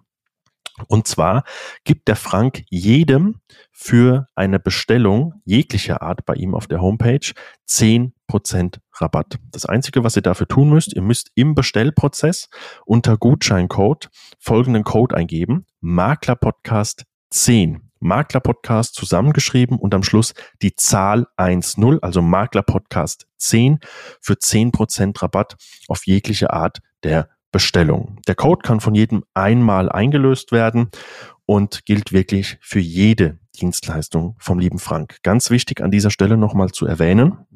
Der Frank arbeitet deutschlandweit bis auf die Fotos, 360 Grad Rundgänge und die Drohnenaufnahmen kriegt ihr jegliche Dienstleistung auf seiner Seite und von seinem Team komplett deutschlandweit. Nutzt die Chance www.grundrisswerk.de beim Bestellvorgang Makler Podcast 10 eingeben für 10% Rabatt. Und an der Stelle von meiner Seite aus noch die kleine Anmerkung. Wir bekommen dafür nichts. Wir kriegen keinen Kickback oder sowas. Das ist aber auch so gewollt. Der Frank schenkt euch diese 10%. Wir haben es für euch ausgehandelt. Also nutzt es. Ich kann es nur empfehlen, wie in der Podcast-Folge schon mehrfach angesprochen. Nutzt die Chance und viel Spaß dabei. Ich glaube, das ist ein äh, ganz wichtiger äh, Punkt auch für, für die Leute, die zuhören, die jetzt ähm, vielleicht noch in dieser Entwicklung sind. Also ich meine, die Entwicklung hört ja nie auf. Klar, man entwickelt sich stetig weiter, auch im Alter dann nochmal. Aber was du gerade gesagt hast, so zwischen 20 und, und so 25, 26, 27, merkt man ja oft, ähm, auch wenn man mit, mit äh, Leuten spricht oder wenn man Teampartner hat, Mitarbeiter hat, was auch immer, die noch jünger sind, ähm, dass die halt noch, die hatten ja noch gar keine Chance, ihre Persönlichkeit so stark zu entwickeln und diese Erfahrung zusammen, weil das kannst du nicht über ein Coaching, das kannst du nicht über, über, über, äh, über Geldthemen oder sowas machen, sondern es braucht einfach die Zeit, ähm, dass sich die Persönlichkeit entwickelt und dass du gewisse Dinge so oder so sehen kannst und dass du auch reflektierst und dann auch wie du äh, eben dann halt auch gemerkt hast, hey, jetzt hier der Wegzug oder die Reise, das bringt's jetzt auch nicht, ja. Ähm, und, und ich glaube, das ist natürlich das, was den meisten jungen Leuten dann am ehesten fehlt, was sich aber nicht ändern lässt, weil das braucht halt Zeit, das braucht Lebenserfahrung. Ja. Ähm, jetzt warst du bei der DVAG in Frankfurt, hast das aufgebaut für Mike und die Direktkontakte hast du gerade äh, sehr gut geworben. Äh, Kannst auch nur jedem empfehlen, sich damit zu beschäftigen. Sind sehr, sehr bekannt. Auf Social Media findet ihr die, Mike Zick oder die Direktkontakte findet ihr auf jeden Fall. Grüße ähm, geht raus. ähm, jetzt bist du bei der DVAG, bist da relativ schnell erfolgreich. Ähm, lernst ganz neue Dimensionen kennen, was den Verdienst angeht. Endlich mal dahin, wo du schon vor Jahren gesagt hast, da will ich hin. Hast, so höre ich es zumindest mal auch raus, gute Leute um dich rum, die es auch gut mit dir meinen ähm, und fühlst dich da auch wohl. Und jetzt kommt der spannendste Part von dem Interview, nämlich zu dem, was du heute machst, nämlich du bist dann quasi vom Selbstständigen zum ins Unternehmertum gewechselt und hast dann, und da bin ich gleich sehr gespannt, aus welchen Gründen auch immer, nach, ich weiß es nicht, wie die Zeitspanne ist, ein, zwei, drei Jahren, das da holst du uns gleich ab, wieder gewechselt, wieder was aufgegeben, ähm, um dann aber die nächste Stufe zu erreichen und dann, ähm, wie gesagt, Unternehmer zu werden. Und zwar bist du dann oder du hast dann Kensington Frankfurt gegründet ähm, und hast den Showroom dort eröffnet und baust das jetzt aktuell auf seit, ich glaube, jetzt fast über zwei Jahren. Ja. Ähm, vielleicht kannst du uns einmal kurz in diese Phase eintauchen lassen. Warum hast du bei der DVG dann aufgehört? Also hat es bei der DVG nicht mehr gepasst oder war einfach Kensington zu gut, dass du gesagt hast, die Chance will ich nicht aufgeben? Ähm, ja, wie, wie war das? Wie war der Abgang und der Anfang dann? Ja, das war eine schwierige Entscheidung zu dem Zeitpunkt. Und ähm, ja, so kommt es auch immer im Leben. Also, es kommt immer anders, wie du planst. Und meistens, wenn es richtig gut läuft, kommen dann halt auch äh, die Opportunities die anderen Opportunities in dein Leben. Ähm, ich weiß nicht, ich vergleiche das immer gern so in der Jugend. Ich weiß nicht, ob du das auch äh, schon mal erlebt hast in der Jugend, aber äh, wenn du Single warst, ne, mhm. dann hattest du nie irgendwie Opportunities, jetzt eine Freundin zu bekommen. Und sobald du eine Freundin hattest, kamen auf einmal die Opportunities von, auf einmal wollten auch andere mit dir irgendwie sich treffen und so weiter. Und ähm, das ist mir so hängen geblieben, dass es halt sehr gut zu vergleichen ist jetzt damit. Also ich hatte wirklich, ein, ein, ich war zwei Jahre dort, super Zeit, für eine der geilsten Companies, für die du arbeiten kannst, wirklich toller Zusammenhalt. Ähm, also ich kann kein, kein schlechtes Wort darüber verlieren. Hab mich, äh, bin auch heute noch gut befreundet mit allen. Und äh, ja, ich hatte gerade eine Beförderung in der Hand und mit der Beförderung kommt ein Zehn-Tages-Urlaub mit Partnerin nach Österreich auf Kosten der Company. Hatte ich gerade per Brief bekommen. Und zu, zehn, zu dem Zeitpunkt wurde ich quasi approached oder kontaktiert von zwei jungen Immobilienunternehmern, die zu mir gesagt haben, Moritz, wir haben eine Chance für dich, die möchten wir dir gerne vorstellen, lass uns doch mal treffen. Und ähm, die zwei Immobilienunternehmer habe ich kennengelernt ein halbes Jahr zuvor.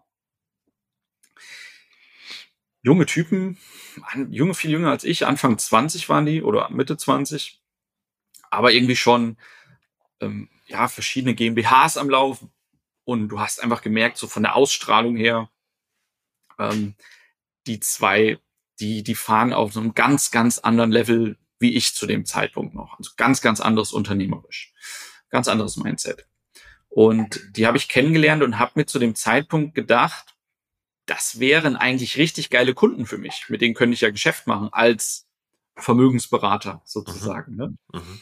Und ähm, die haben sich mit mir getroffen, weil die eben in Frankfurt ein neues, eine neue Firma aufbauen wollten, Kensington quasi in Frankfurt gründen wollten und die haben jemanden gesucht, der Frankfurt als Anführer quasi äh, auf der Brust stehen hat und ähm, das operative Geschäft leitet. Und zu dem Zeitpunkt, ich wollte die als Kunden gewinnen, die wollten eigentlich so ein bisschen äh, mein Netzwerk an, anknüpfen oder halt auch in dem Moment einfach mich kennenlernen, ob ich vielleicht eine Option für die wäre. Und wir haben uns super verstanden. Aber aus dem Gespräch ist an sich nichts geworden, außer dass ich denen ein paar Empfehlungen gegeben habe für die Position des Geschäftsführers hier in Frankfurt. Und sechs Monate später kriege ich aus dem Nichts einen Anruf. Moritz, wir haben eine Chance für dich. Lass uns morgen treffen. In der Zwischenzeit keinen Kontakt mehr gehabt, nur über Instagram so ein bisschen gefolgt. Und ich habe gedacht, okay, ja gut, wenn die mich jetzt hier als Makler gewinnen wollen, ne, als Immobilienmakler, das passt ja jetzt gar nicht so richtig in mein Leben, ne, weil bin ja mega, mega mhm. erfolgreich gerade. Und dann habe ich mich getroffen mit denen morgens um acht im Hotel. Und dann haben die aber zu mir gesagt, dass sie eben ähm, das Lizenzgebiet Frankfurt besitzen und sie möchten gerne das Lizenzgebiet Frankfurt mit mir als operativen Geschäftsführer aufbauen. Mhm. Und das war schon mal eine Pille, die ich schlucken muss, wo ich gedacht habe, okay, krass. Das hört sich erstmal brutal an, also als brutale Chance. Und das muss ich erstmal verdauen. Und ähm, das hat mich zwei Wochen gedauert. Also ich bin zwei Wochen lang in mich gegangen, wirklich, um, um die, die richtige Entscheidung letzten Endes für mich zu treffen. Ne? Und du weißt nie im Vorfeld, war es jetzt die richtige oder nicht. Das weißt du immer erst hinterher. Ähm, aber was letzten Endes dazu geführt hat, war, wenn ich diese Chance jetzt nicht annehme, die Nummer eins von Kensington in Frankfurt zu sein, dann kriege ich die nie wieder, weil die werden ja einen anderen quasi finden für Kensington, der dann die Nummer eins in Frankfurt. Ne? Die DVG wird in drei Jahren immer noch da sein und das Geschäft beherrsche ich. Das kann ich. Ähm, das heißt, für mich war klar in dem Moment, wenn ich jetzt weiter bei der DVG bleibe und dieses Angebot ablehne, würde ich mich wahrscheinlich, wenn ich 80 bin und zurückdenke, wundern und fragen, Mensch, was wäre denn eigentlich geworden, wenn ich äh, das Angebot angenommen hätte? Wie wäre mein Leben verlaufen? Und die Frage, vor dieser Frage habe ich so Angst, dass ich halt wirklich eigentlich schon jede Chance, die ich versuche, auch wenn sie mir Angst macht, auch wenn ich, auch wenn ich vielleicht einen Schritt zurückgehen muss, ähm, diese Chance dann trotzdem nutze. Und ähm, der Sascha Rabe, äh, die DVG hat das verstanden. Wir sind im Guten auseinandergegangen, die haben mich rausgelassen. Ich bin dann eben äh, dort eingestiegen sozusagen. Also was heißt eingestiegen? Äh, das ist ja dann wirklich, sag mal, Strukturvertrieb, kannst du dir vorstellen, ist wie so ein Mini-Franchise. Du bist quasi wie so eine Art Handelsvertreter, trotzdem Unternehmer, aber auch irgendwie kein Unternehmer. Ne? Also du, die, die, der ist der Strukturvertrieb, der hat halt alles schon parat. Alle mhm. Prozesse, alle Verkaufsgespräche, alle Unterlagen, die du brauchst. Es ist alles da. Du musst eigentlich nur noch ins Auto einsteigen und Gas geben. Und du musst dich um keine Buchhaltung kümmern, um kein Marketing, um kein Büro. Das brauchst du alles nicht. Du brauchst einfach nur, kannst dich voll und ganz auf die Kundengewinnung, Kundenberatung konzentrieren. Und ähm, das ist dann halt im im normalen Franchise nicht mehr der Fall. Ne? Und ähm, deswegen war es für mich ein Schritt vorwärts, weil jetzt auf einmal die Leitplanken weggenommen wurde und jetzt hieß es, bitte, mach. Ja, du bist selbstständig, bist Unternehmer, äh, seh zu, sozusagen. Ne? Mhm. Ne? Also mhm. ähm, war das für mich der nächste Schritt und hat mir auch wieder meine Grenzen aufgezeigt, meine Schattenseiten aufgezeigt, ähm, die ich dann lösen durfte in den letzten zwei Jahren. Ähm, und das ist das Schöne am Unternehmertum oder an der Selbstständigkeit. Es gibt eigentlich keine bessere Persönlichkeitsentwicklungsschule als die Selbstständigkeit per se oder das Unternehmertum per se. Wenn du dich selbst entwickeln willst, dann kannst du so viele Bücher lesen, wie du willst. Du kannst so viele Seminare besuchen, wie, du willst. Wenn du aber nicht in die Action gehst und es machst, wirst du dich nicht weiterentwickeln, weil du wirst dein Beliefssystem dann nicht verändern. Ne?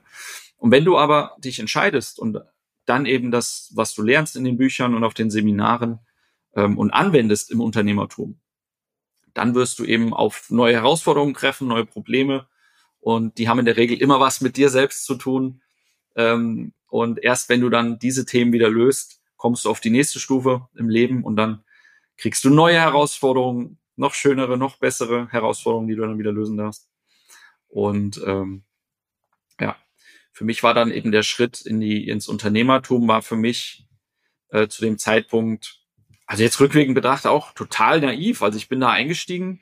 Ich war ja noch nie, ich habe noch nie eine Immobilie gekauft, besessen oder verkauft.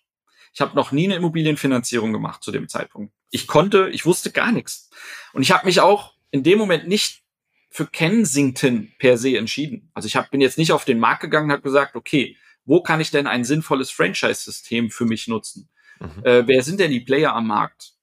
Äh, so, und mich dann für Kensington entschieden, sondern es war wieder diese menschliche Komponente, die zwei jungen Unternehmer, die ich kennengelernt habe, wo ich einfach das Gefühl hatte, mit denen will ich was aufbauen, mit denen will ich langfristig zusammenarbeiten. Und deshalb bin ich letzten Endes dann, und weil die halt mit Kensington schon lange zusammenarbeiten. Deshalb bin ich letzten Endes auch bei, bei Kensington angekommen. Okay, das, das heißt, dich haben halt die zwei Jungs äh, überzeugt, ne, das Menschliche und einfach die, die Chance, mit denen gemeinsam was aufbauen zu können, ne? Genau. Okay. Jetzt ähm, hast du gerade ein bisschen bei der DVG das mitgeteilt, du, du brauchst kein eigenes Office, du Buchhaltung nicht, äh, hast so an sich wahrscheinlich gar keine Kosten, wenn, wenn nicht, dann nur ganz, ganz wenige Fixkosten, die die Firma, die du als, als Handelsvertreter oder sowas haben musst, dann vielleicht gibt's da das eine oder andere, je nachdem, aber. Ganz gering, nur ganz gering. Ja, ganz gering.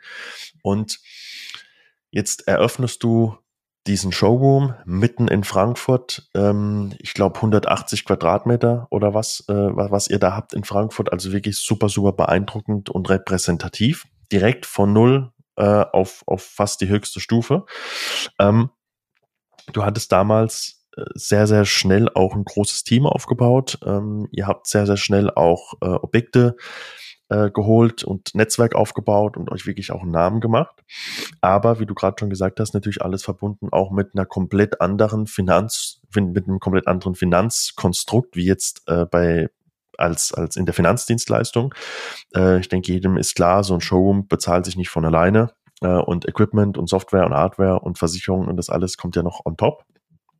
Ähm, und jetzt ist es auch klar, dass du nicht gestartet bist und zwei Tage später die erste Provision da war. Das dauert ja im Maklergeschäft äh, durchaus etwas länger. Ähm, wie war so die Anfangszeit im Büro und äh, du hast gerade selbst gesagt, du hast überhaupt gar keinen Plan gehabt von, von Immobilien. Ich meine, gut, du hast natürlich dann im Franchise Ansprechpartner gehabt, ähm, du hast äh, die zwei Jungs gehabt, du hast sicherlich auch unsere Mastermind-Gruppe, ähm, äh, auf die wir noch kommen, natürlich auch gehabt, wo man sich gegenseitig unterstützt. Ähm, aber wie war, wie war wirklich so, ich sage jetzt mal so das erste halbe Jahr bis, bis erste Jahr als Immobilienunternehmer? In Frankfurt. Wie, wie, war, wie waren deine Einblicke? Was für ein Gefühl hast du bekommen für den Markt und auch für den Beruf? Mhm. Okay.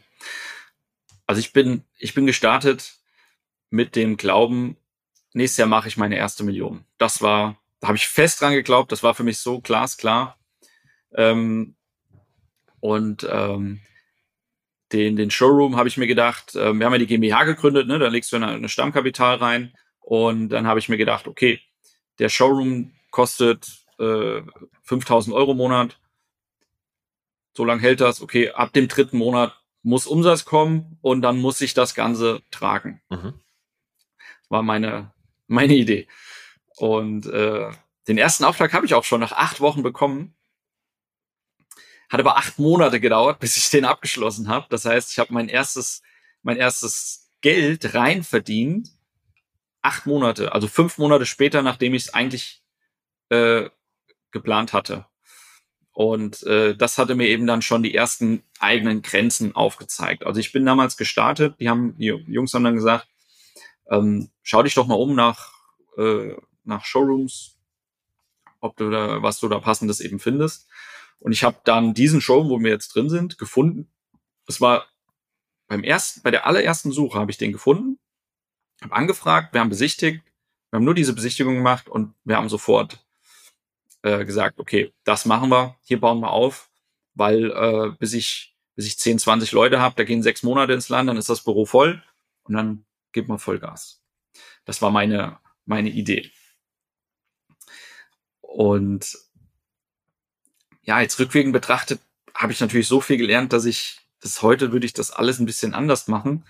Ähm, aber es war, es war durchaus auch gut, dass ich das alles so gemacht habe, weil es mir meine Grenzen aufgezeigt hat und ich mich wieder weiterentwickeln musste, um auf, aufs nächste Level zu kommen. Also ich habe mich in dem Moment selbst gezwungen. Es war nicht witzig in dem äh, ersten Jahr. Heute kann ich aber rückwirkend ähm, das durchaus äh, belächeln, was, welche Fehler ich so äh, gemacht habe. Und einer der Fehler war eben zu sagen, ich muss jetzt hier sofort einen riesen Showroom haben, ähm, der mich Schweine viel Geld kostet, einfach um nach außen hin als erfolgreich zu wirken. Das ist wieder eine dieser Schattenseiten, die mir dann das Leben aufgezeigt hat, nämlich dieses, willst du erfolgreich sein oder willst du so aussehen? Mhm. Ja. ja. Und ja, zu dem Zeitpunkt war es halt wirklich so, dass es, das musste alles so, also jetzt nicht bewusst, ich habe jetzt nicht bewusst gesagt, ich will lieber erfolgreich aussehen als sein, aber mhm. ich habe mich so verhalten in dem Moment. Deswegen großer Showroom, Riesenteam direkt. Ähm, und wir, wir haben jetzt zwar eben gesagt, dass ich dann ins Unternehmertum gewechselt bin. Ich würde aber jetzt gerade sagen, dass ich, ich bin so in dieser Phase immer noch, ne? Also ich bin mhm. immer noch nicht angekommen im Unternehmertum, weil Unternehmertum bedeutet ja, dass du deine Zeit auch hebelst, dass du Mitarbeiter im Team hast, dass du, ähm, dass du an ähm, dein, dein, dein Unternehmen skalierst. Ne? Und mhm. Ähm, aktuell ist das Unternehmen ich. Also wenn ich nichts mache, passiert nichts, dann passiert kein Turnaround und so weiter. Deswegen bin ich immer noch selbstständig, aber mit dem Ziel eben ins Unternehmertum äh, zu kommen, das Unternehmen aufzubauen. Und ähm, meine erste Idee war halt, so viele Leute wie möglich rein, dann macht jeder irgendwie ein bisschen Umsatz. Äh, jeder macht seine 200.000 Euro Umsatz im Jahr. Das heißt, das Unternehmen macht zwei Millionen. Und dann habe ich gesagt, so alles gut. So, das ist der Plan, kann ja eigentlich nichts mehr schiefgehen. Das dann aber im, so, da musst du erstmal die Bewerber bekommen. Dann musst du die Gespräche führen. Wie filterst du jetzt die Leute? An welchen, ähm, wie, wie findest du den Schlechten vom Guten heraus? Ähm, so, und dann habe ich halt die ganzen Leute eingestellt und ich habe die halt nicht alle richtig gefiltert und abgecheckt. Passen die von den Werten zu mir? Passen die auch von der Arbeitsmoral zu mir? Passen die von den Fähigkeiten zu mir? Passe ich zu denen überhaupt? Ne? Also kann ich mir das überhaupt aktuell leisten, einen Quereinsteiger mit an Bord zu nehmen und den auszubilden, wenn ich doch selbst gerade angefangen habe und noch nicht wirklich weiß, wie ich gerade auslaufen soll. Und das waren alles so Themen, die haben mich damals nicht beschäftigt. Ich habe einfach Leute rangeholt und die haben letzten Endes dafür gesorgt, dass ich meine Energie an so vielen Baustellen hatte, dass ich selbst kaum noch mich um Umsatz kümmern konnte und hat alles dazu geführt, dass ich äh, nach zwölf Monaten kurz davor war, den Finger zu heben, kurz davor war, dass eben ähm, das Geld ausgeht und ich eben dann Miete alles nicht mehr bezahlen kann, Finanzamt nicht mehr bezahlen kann und dann eben sagen muss, ja, sorry, ich muss, muss die Insolvenz anmelden. Das war wirklich, mhm. war wirklich hart und ich hätte das alles viel, viel früher verhindern können. Weil die Red Flags waren alle da.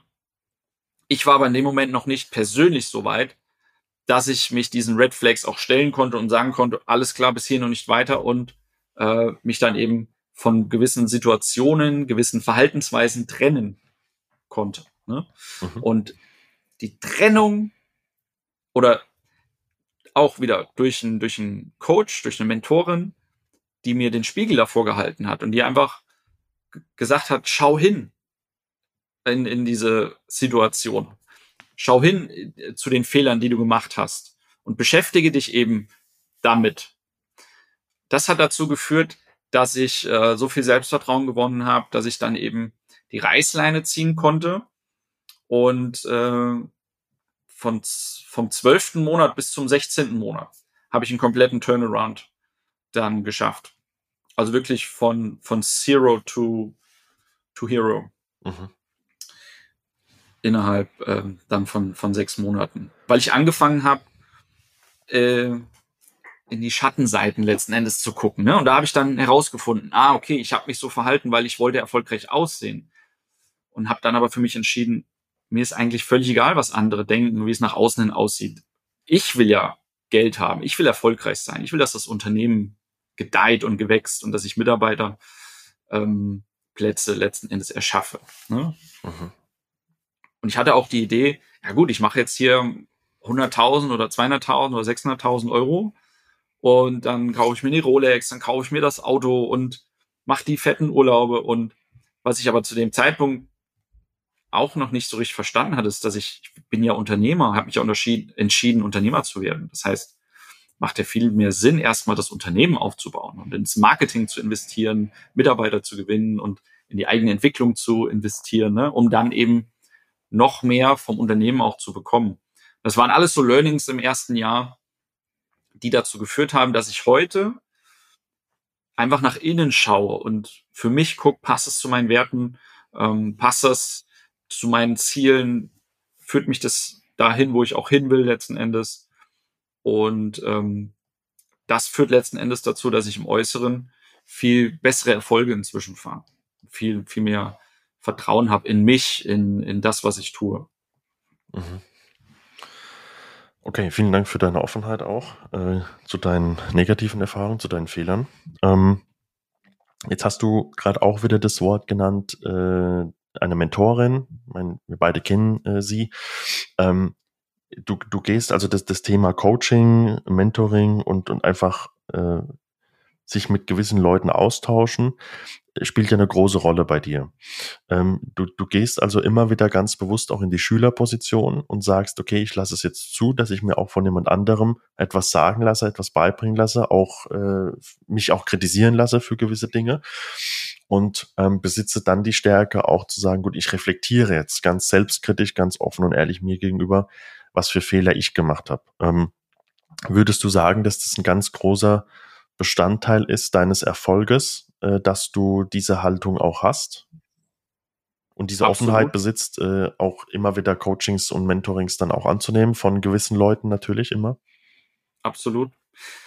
Ich habe immer diesen Gedanken im Hinterkopf von dem Spruch, der in der Kabine im mhm. Sportinternat hing. Wer aufhört, wer äh, denkt, etwas zu sein, hört auf, etwas zu werden. Ja. Andere sagen, ähm, jeder will etwas sein, keiner will etwas werden. Mhm. Und das sind alles so Gedanken, die ich dann im Kopf habe. So, und da ich halt die Erfahrung schon gemacht habe, ich war ja schon mal an dem Punkt, wo ich dachte, ich wäre jetzt jemand. Und dann ging alles in die falsche Richtung. Und deswegen bin ich eben so geprägt, dass ich mit Sicherheit auch ab und zu mal das Gefühl habe, aber relativ schnell wieder runterkomme, mich darauf besinne, dass ich eben, ich bin ganz normaler Typ. Also alles das, was ich gemacht habe die letzten Jahre, kann jeder, jeder. Ja. Ähm, aber die Tatsache, dass ich eben, egal auf welcher Position ich bin, egal wie viel Geld ich verdiene, dass ich eben mir Leute suche, die da sind, wo ich hin will. Und die spreche ich an und frage um Rat, um, um Tipps. Und ähm, das kann ich jeden Einzelnen immer nur fragen. Und ich mache es auch gar nicht äh, sage ich mal jetzt im Sinne von, dass ich mir irgendwelche teuren Coachings kaufe von, von jetzt super bekannten Leuten wie, keine Ahnung, Tony Robbins oder Bodo Schäfer oder wie, wie sie alle heißen. Mhm. Alles gut, aber ich suche mir halt dann schon sehr gezielt in der Branche einen erfolgreichen Menschen und, und schau dann auch da drauf, und das kann ich auch nur jedem empfehlen, und schau mir diesen Menschen auch an, der da sagt, er sei Coach. Und guck, was, was kann der denn? Was macht er denn? Kann der überhaupt mehr als ich? Weil viele der Coaches da draußen, die sind Anfang 20 und alles, was sie bisher gemacht haben, war auf einem Seminar zu sein, wo sie gelernt haben, wie man Coach ist und verkaufen Coachings mhm. und verdienen damit ihr, ihr Haupt, Haupteinkommen. Und das ist für mich aber kein Coach. Für mich ist ein Coach jemand wie du, Fabian, wo ich weiß, der, der macht das den ganzen Tag lang, ja. Und wenn ich jetzt heute dahergehe und bin, bin halt noch nicht da, dass ich meinen eigenen, eigenen Showroom habe und mein eigenes Business habe und, und äh, Umsätze fahren, Mitarbeiter habe, etc. pp. Dann würde ich in dem Moment auf jemanden wie dich eher zugehen, selbst wenn du das Coaching gar nicht anbietest, offiziell, und würde sagen, hey, du scheinst ja in den und den Bereichen irgendwas richtig gemacht zu haben. Können wir mal essen gehen? Mhm. Können wir uns mal austauschen dazu? Und ich weiß, äh, ich kenne dich ja nur gut genug, du wärst der Letzte, der in dem Moment sagen würde, was willst du jetzt von mir? Sondern du wärst offen erstmal, vielleicht, okay, wer ist das? Mal gucken, was der so von mir will. Vielleicht eher noch so humble, so nach dem Motto, ich weiß gar nicht, was ich dem jetzt so beibringen soll. Ne? Was will der mhm. jetzt von mhm. mir? Ähm, aber das kann ich halt wirklich nur jedem empfehlen, ähm, eben darauf zu achten, von den Buchautoren, die ihr, von den Büchern, die ihr kauft, was, wer ist dieser Buchautor, was macht er, was hat er schon gerissen im Leben, ähm, was lebt er auch für Werte, ist das eine Person, zu der ich aufschauen kann, lebt er nachhaltig, äh, ne? Ähm, und das kann ich, das, das hat mich auf jedem Level immer zum nächsten Level gebracht. Und wenn ich diese Person nicht gehabt hätte und mir nicht gesucht hätte, dann wäre ich heute immer noch der, der so tut, als wäre er erfolgreich. Aber am Ende des Tages kommt, äh, kommt halt nichts mehr rum. Es sieht zwar alles so irgendwie gut aus. Ne? Und durch die Coachings, durch die Mentoren, die letzten Endes machen die auch oft einfach nur und halten den Spiegel hoch und lassen dich auf den Spiegel schauen, so dass du einfach mal siehst, was ist denn eigentlich, was läuft denn eigentlich alles verkehrt. Und so ein Coach kostet zwar Geld, aber das Geld, was du dir halt hinten raus sparst, weil du dann die Fehler nicht machst, weil der Coach dir halt sagt, geht den Weg, dann musst du dahin, dann musst du dahin, dann äh, sparst du dir halt hinten raus unglaublich viel an, an Lehrgeld. Ne? Mhm. Mhm. Ja. Abs und Lehrgeld im Unternehmertum ist halt ist sauteuer. Sehr schmerzhaft und sehr teuer, ja. Das, das, das, das, wissen wir beide auf jeden Fall. Ähm, was bedeutet in der Hinsicht, also wir sind ja beide äh, Teil auch einer kleinen Mastermind-Gruppe, die sich jetzt schon seit einigen Jahren trifft. Ähm, sehr spezielle Leute, alles Leute aus vom Fach, also alles Experten, alles Leute aus der Branche auch. Mhm. Ähm, jeder auf seine Art und Weise hat Stärken und Schwächen. Also ich glaube, wir ergänzen uns alle sehr, sehr gut und wir haben, ich glaube, eine ganz, ganz große Stärke, dass jeder Einzelne sehr, sehr offen ist auch mit den negativen Erfahrungen, die er macht, ob das jetzt Mitarbeiter sind, ob das Kunden sind, ob das unternehmerische Fehler sind und eben auch, ob das äh, und eben auch dann, wenn es unternehmerische Fehler sind, also wirklich hundertprozentige Offenheit gegenüber und dann auch jeder offen ist, die Schülerposition einzunehmen. Ähm, und äh,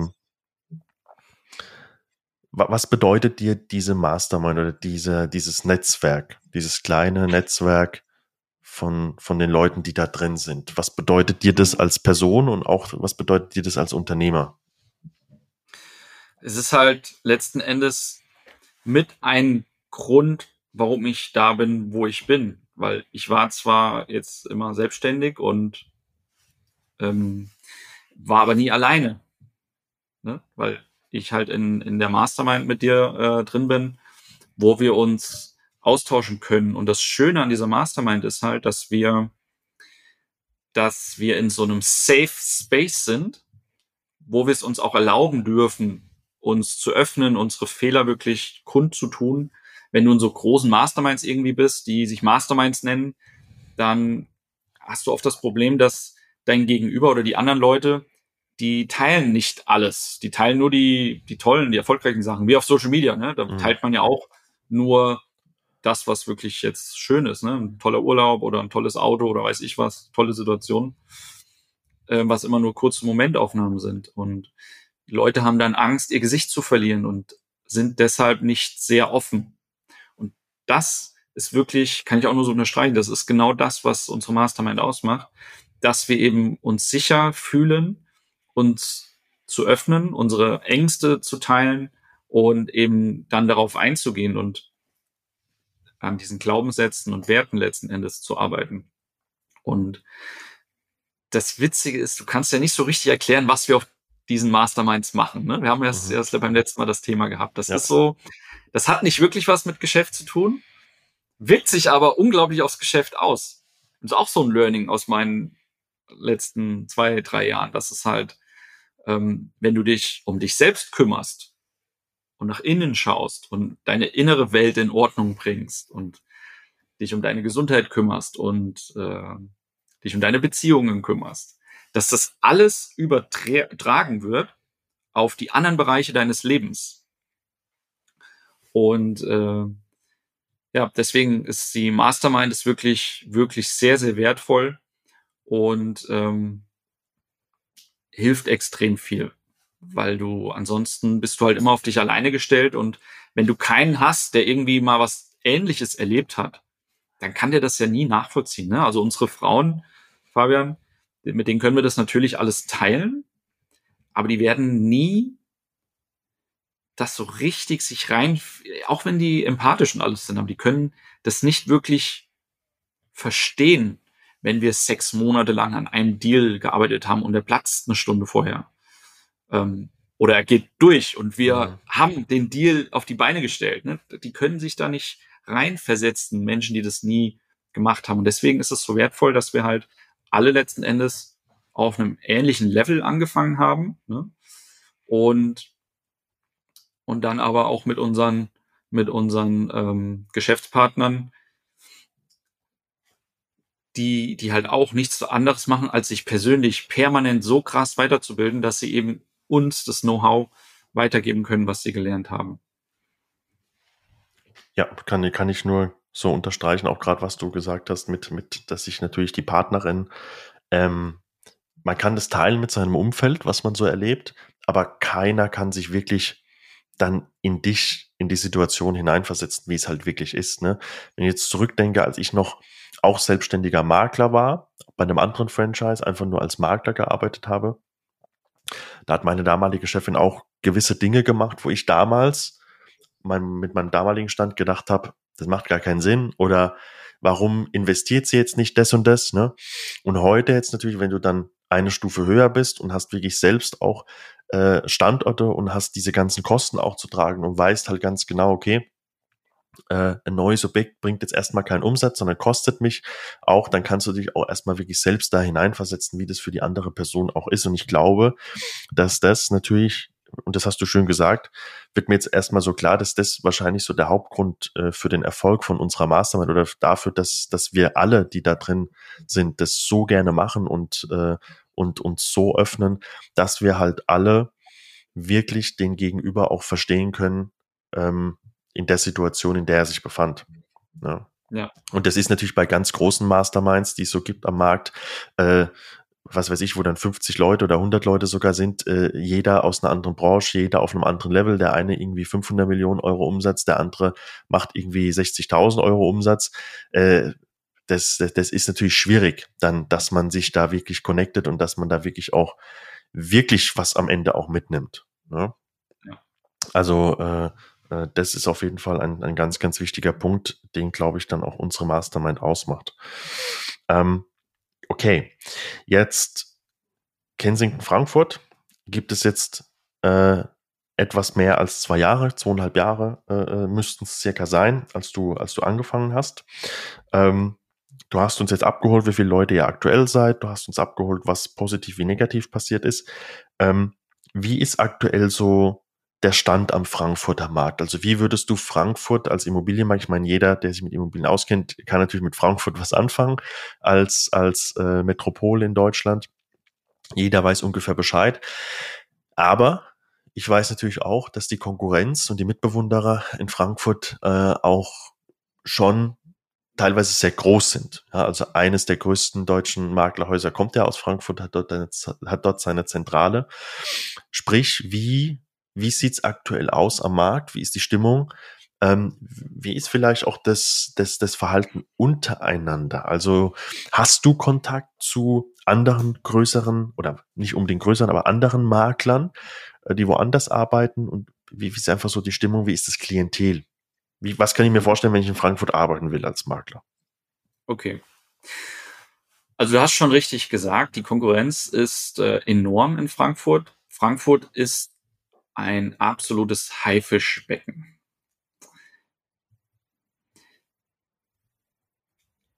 Die, die, die anderen großen Maklerhäuser, mit denen haben wir eigentlich gar nicht so richtig was zu tun. Ich habe zwei, drei Maklerkollegen oder vier, äh, die aus der Branche sind, die auch vermitteln, die aber auch ankaufen, verkaufen, äh, weiterentwickeln. Äh, mit denen mache ich, mache ich sehr viel, bin auch viel im Austausch mit denen. Ähm, und mache auch Geschäft mit denen. Aber ansonsten ist es, ist es eher so, friss oder stirb. Das Motto hier. Mhm. In, in Frankfurt. Das Klientel ist sehr gehoben. Du hast also in Frankfurt die Leute, die hier Immobilien besitzen, das sind oft ähm, das sind oft Akademiker, also die, die sind sehr Zahlen, Daten, Fakten basiert. Ähm, und das sind selten, ähm, sage ich mal, so, so emotionale Leute, sondern die sind in erster Linie schon erstmal auf Zahlen, Daten, Fakten basiert. Und ähm, dadurch, dass die selbst in der Regel oft sehr erfolgreich sind in dem Beruf, was sie machen, und dadurch, dass sie halt Kaufmann sind oder BWLer oder äh, Jurist oder hast nicht gesehen, ähm, glauben natürlich auch viele, dass das mit dem Immobilienverkauf ja nicht so schwer sein kann und viele versuchen es deshalb auch erstmal selbst am Markt. Und ähm,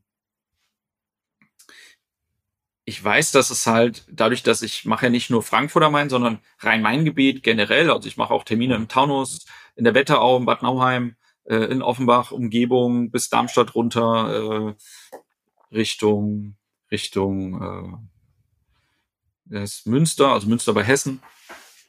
Und dadurch kann ich das ganz gut auch vergleichen, wie es eben in der Umgebung ist. Und in Frankfurt ist es wirklich ähm, nochmal eine, eine deutliche Ecke, will ich sagen schwieriger, aber schon äh, herausfordernder, um diesen Akademiker eben davon zu überzeugen, erstmal das Ganze eben an einen Makler abzugeben und da hilft natürlich Kensington als Marke enorm. Also wenn ich jetzt heute als Moritz Habel Immobilien äh, an Start gehen würde, es ist so unglaublich schwer, dann eine, eine Durchsetzung am Markt zu bekommen bei Leuten, die, keine Ahnung, eine, eine Wohnung verkaufen wollen für 800.000, 900.000, eine Million, die schon 20 Jahre lang hier leben. Keine Ahnung.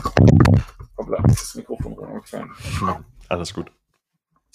Ähm, und dadurch, dass ich aber die Marke im Hintergrund habe mit Kensington International, haben wir eigentlich relativ schnell, ich glaube, nach sieben Monaten hatte ich schon meinen ersten Auftrag im Wert von über zweieinhalb Millionen Euro in der Tasche. Mhm.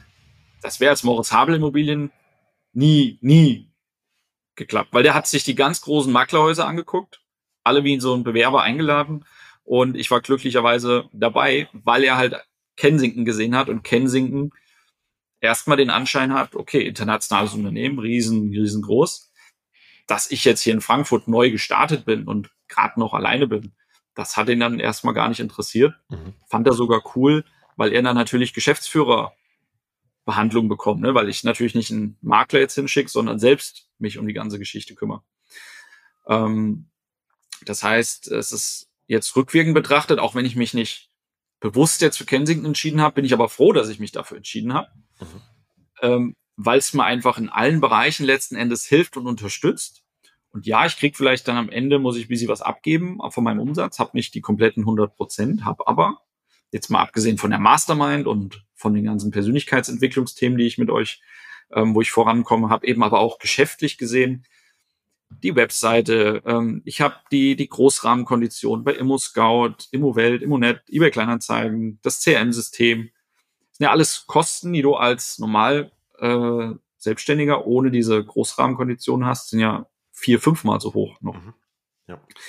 Und äh, ich konnte halt sofort starten und war letzten Endes CRM-technisch, äh, vertragstechnisch, AGB-technisch gut, gut aufgestellt, weil ich halt Vorlagen hatte, die ich nutzen konnte von anderen Unternehmern in der Kensington-Gruppe, die das schon ein bisschen, bisschen länger machen. Und da denken viele oft gar nicht dran, dass du halt, wenn du, wenn du dich selbstständig machst als Makler, äh, dann musst du einen sauberen Maklervertrag haben, die, die Datenschutzvereinbarung, die Widerrufsvereinbarung, die AGB, das muss alles sauber sein.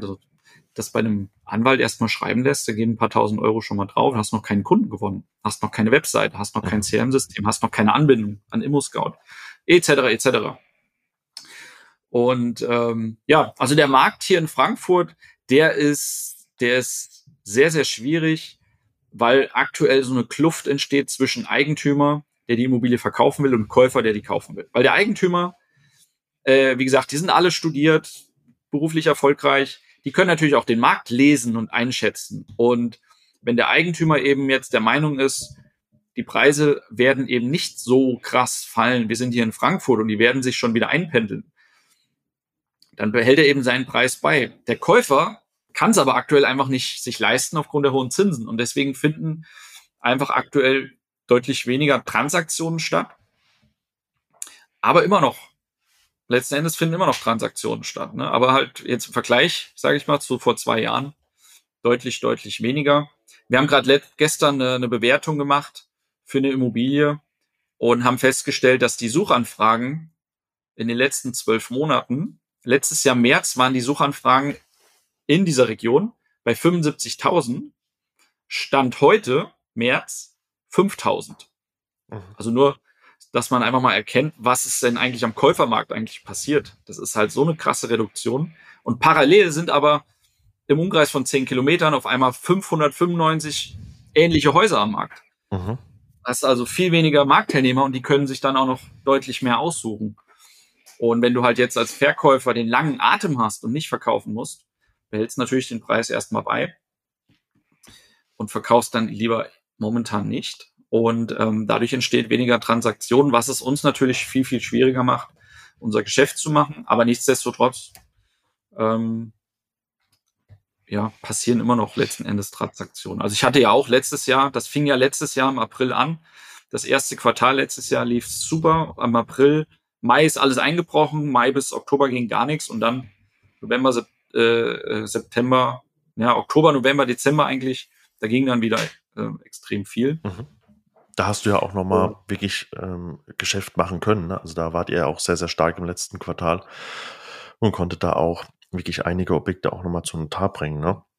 Ja. Ähm, wenn ich jetzt äh, Makler bin oder ich möchte als Makler durchstarten und sage, ich würde gerne in Frankfurt, äh, würde gerne in Frankfurt arbeiten oder komme sogar von Frankfurt, was kann, was kann ich denn bei Kensington erwarten? Also was kann ich bei dir erwarten im Büro? Äh, nicht im Sinne von jetzt Ausstattung, ähm, sondern wirklich vom Team Spirit her, von der Philosophie her. Ähm, wann passe ich zu dir? Ja, okay. Ähm, also im Grunde genommen, im Grunde genommen hast du halt einfach den großen Vorteil, wenn du, wenn du Makler werden willst oder du willst dir eine Selbstständigkeit aufbauen und sagst halt, okay, Immobilien ist ein geiles Business, Immobilienmakler, geiler Lifestyle und äh, ich möchte halt gern Immobilienmakler werden. Dann musst du halt schon mal die Grundentscheidung treffen, mache ich das jetzt komplett alleine unter eigenem Namen? Dann musst du dir halt teure Sachen einkaufen, äh, die Webseite bauen äh, und alles machen, musst dir vielleicht Coachings von draußen kaufen, von Leuten, ähm, wie du und ich, die dir dann eben zeigen, wie es geht, musst es teuer bezahlen. Ne? Ähm, und das alles hast du halt nicht, wenn du dich jetzt zum Beispiel einer Marke wie, wie Kensington Frankfurt anschließt. Klar, du verdienst am Ende nicht 100 Prozent, ähm, hast aber im Gegenzug alles eigentlich parat und kannst sofort loslegen, weil ich in den letzten zwei Jahren dafür eben gesorgt habe, dass die Prozesse stehen, dass die Verkaufsgespräche genau stehen. Ich kann dir also genau sagen, wie du von Tag eins bis, äh, bis zum sechsten Monat ähm, quasi arbeiten musst, um dann ein sauberes, nachhaltiges Business aufgebaut zu haben. Das heißt, ähm, du hast halt bei mir im Büro, du arbeitest ja direkt mit mir, Hand in Hand, und ich habe dafür Sorge zu tragen, dass du in den nächsten sechs Monaten quasi ähm, wie ein gestandener Immobilienmakler dastehst, einmal Know-how hast, genau weißt, was, was fachlich äh, zu tun ist und aber auch genau weißt, das wissen die meisten Makler eben nicht, wie komme ich denn zum Auftrag? Und wie kann ich denn so viele Aufträge gewinnen, dass ich hinten raus eben auch genügend Geschäft mache? Und da bist du, du lieber Zuhörer, halt bei mir bestens letzten Endes aufgehoben, als ähm, wurde ja letztes Jahr ausgezeichnet bei Kensington als drittbester Makler nach Gesamtjahresumsatz ähm, im ganzen Jahr, ganz Deutschland. Und ähm, deswegen glaube ich halt zu behaupten, dass ich schon weiß, wie du genügend Aufträge gewinnst und die dann auch abverkaufst, um eben so viel Umsatz zu machen, wie du es dir gerne halt wünscht. Und im Gegenzug musst du halt einfach, einfach bereit sein, in die Schülerposition einzugehen, das umzusetzen, was ich, was ich auch sage. Und ähm, du bist dann bei uns richtig, wenn du eben einer von denjenigen bist, die jetzt nicht das Rad neu erfinden wollen und immer wieder sagen, ja, okay, aber es könnte man auch so machen und so machen, sondern einfach sagen, okay, wie soll ich es machen und dann auch machen. Ne? Eins meiner größten Mottos ist nicht labern, machen. Und ähm, ich meine, du weißt es, Fabi, ich bin halt so ein Typ, ähm, mir musst du da nicht großartig erklären, warum und wieso und weshalb, sondern wenn ich sehe, es klappt bei dir und du empfiehlst mir das, dann mache ich es eins zu eins genau so und setze es eben so lange um, bis es auch bei mir funktioniert. Und das ist mit ein Grund, warum ich jetzt den Erfolg auch hatte letztes Jahr, weil ich eben die, die Sachen, die nicht funktioniert haben, ausgeklammert habe und ähm, mich nur noch darauf konzentriere, was wirklich letzten Endes nachhaltig funktioniert. Mhm. Und ähm, ja, also solltest Lernbereitschaft mitbringen. Ähm, tut mit Sicherheit nicht weh, wenn du schon den IHK Immobilienmaklerschein gemacht hast, wenn du einfach schon mal ein bisschen Basics und Know-how hast. Und ähm, ich sag mal, was jetzt nicht zwingend bei uns, sondern generell wichtig ist, ist, dass du einfach Rücklagen mitbringst. Du brauchst sechs, sieben, acht Monate, bis du den ersten Umsatz fährst. Da kommst du nicht drum rum. Ähm, klar gibt's immer mal so ein paar Ausnahmen, ein paar Lucky Shots, die auch nach zwei, drei Monaten schon den ersten Abschluss haben und dann von dem Geld gut leben können. Aber in der Regel dauert es sechs. Bei mir hat's acht Monate gedauert, ähm, bis der erste Umsatz kam. Und die musst du natürlich finanziell in der Lage sein zu überbrücken. Und wenn du aber alles richtig machst und alles so machst, wie wir es dir auch erklären, dann wirst du nach sechs Monaten so eine große Pipeline haben, dass du in den darauffolgenden sechs Monaten genügend auch an, an Geld verdienst letzten Endes. Ne? Und ich arbeite ja gerade jetzt seit 1. Februar einen neuen Mitarbeiter ein, kompletten Quereinsteiger, der komplett bei Null anfängt. Und ähm, für den habe ich mich entschieden, weil er einfach ähm, menschlich kein Blender ist, sondern einfach ähm, mit beiden Beinen im Leben steht, wirklich, wirklich was vorhat und einfach menschlich gut zu mir passt. Ex-Eishockey-Profi ist, also ähnliche Historie, was Hochleistungssport angeht und einfach auch bereit ist, Kniegas zu geben, Vollgas zu geben, was aufbauen will, große Träume und Ziele hat. Ähm, brauchst also, du brauchst einfach diesen inneren Wunsch, viel Geld zu verdienen, wenn du bei uns, also brauchst nicht äh, als Makler anfangen, wenn du das Ziel hast, du willst 30.000 Euro im Jahr verdienen. Das ist einfach unnütz. Ne? Ja. Dann brauchst du den ganzen Pain nicht antun, weil ja. es ist wirklich sehr, sehr viel Aufwand, um ein erfolgreiches, nachhaltiges Business aufzubauen, weil wie gesagt, es gibt hier in Frankfurt 7000 andere Makler äh, und viele davon schon 20 Jahre am Markt, die wissen ganz genau, wie der Hase läuft. Und wenn, wenn du halt dann am Tisch sitzt beim Eigentümer und der kommt eine Stunde später zum Eigentümer, dann ist klar, dass du eben, ja, du brauchst ein paar ein bisschen Munition, um beim Eigentümer zu landen. Und die, die gebe ich dir dann in dem Moment an die Hand. Und ähm, ja, ich arbeite den Mitarbeitern dann natürlich Schritt für Schritt ein. Das heißt, der kommt mit zu den Terminen. Ich zeige, wie Termine gelegt werden. Wir haben ja ein komplettes System, Prozess, wie Termine gelegt werden. Also musste ich jetzt nicht bei uns irgendwie drei Stunden ans Telefon hängen, bis du dann mal einen Termin gelegt hast, mhm. sondern die Termine kommen eigentlich. Jede, jede Woche hast du, haben wir immer sieben, acht, neun, zehn Akquisetermine automatisch und äh, da, da fahre ich halt immer selbst hin und ähm, da nehme ich dann die Leute mit. Du, mhm. du kriegst es quasi von mir vorgemacht und kannst es dann, wenn du es oft genug gehört hast, auch relativ zügig dann nachmachen. Mhm. Ne? Und parallel, wenn du halt den IHK-Schein noch nicht hast, machst du parallel in den ersten drei Monaten sofort diesen IHK-Schein, denn äh, das Wichtigste ist wirklich, dass du so, dir so schnell wie möglich das Fachwissen eines Immobilienmaklers aneignest. Und glaube mir, es ist extrem anspruchsvoll. Es ist mit mhm. der anspruchsvollste Beruf, den du überhaupt machen kannst. Ja. Absolut. Also nur noch mal ganz kurz äh, noch mal für für alle Zuhörer. Ne? Moritz hat ja vorhin gesagt, er stand äh, vor anderthalb Jahren ungefähr war es äh, kurz davor, vielleicht in die Insolvenz zu rutschen mit der GmbH und jetzt habt ihr ja gerade gehört, er wurde jetzt ausgezeichnet äh, auf Platz drei vom Gesamtumsatz von der ganzen Kensington-Gruppe in Deutschland, also knapp über 65 Standorte mittlerweile.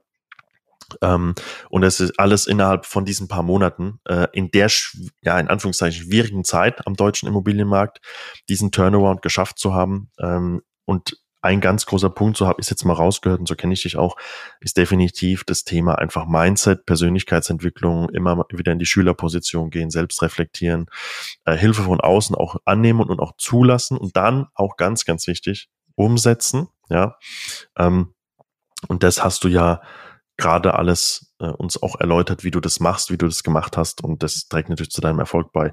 Lieber Moritz, wir sind jetzt schon bei einer Stunde 50 zum Abschluss.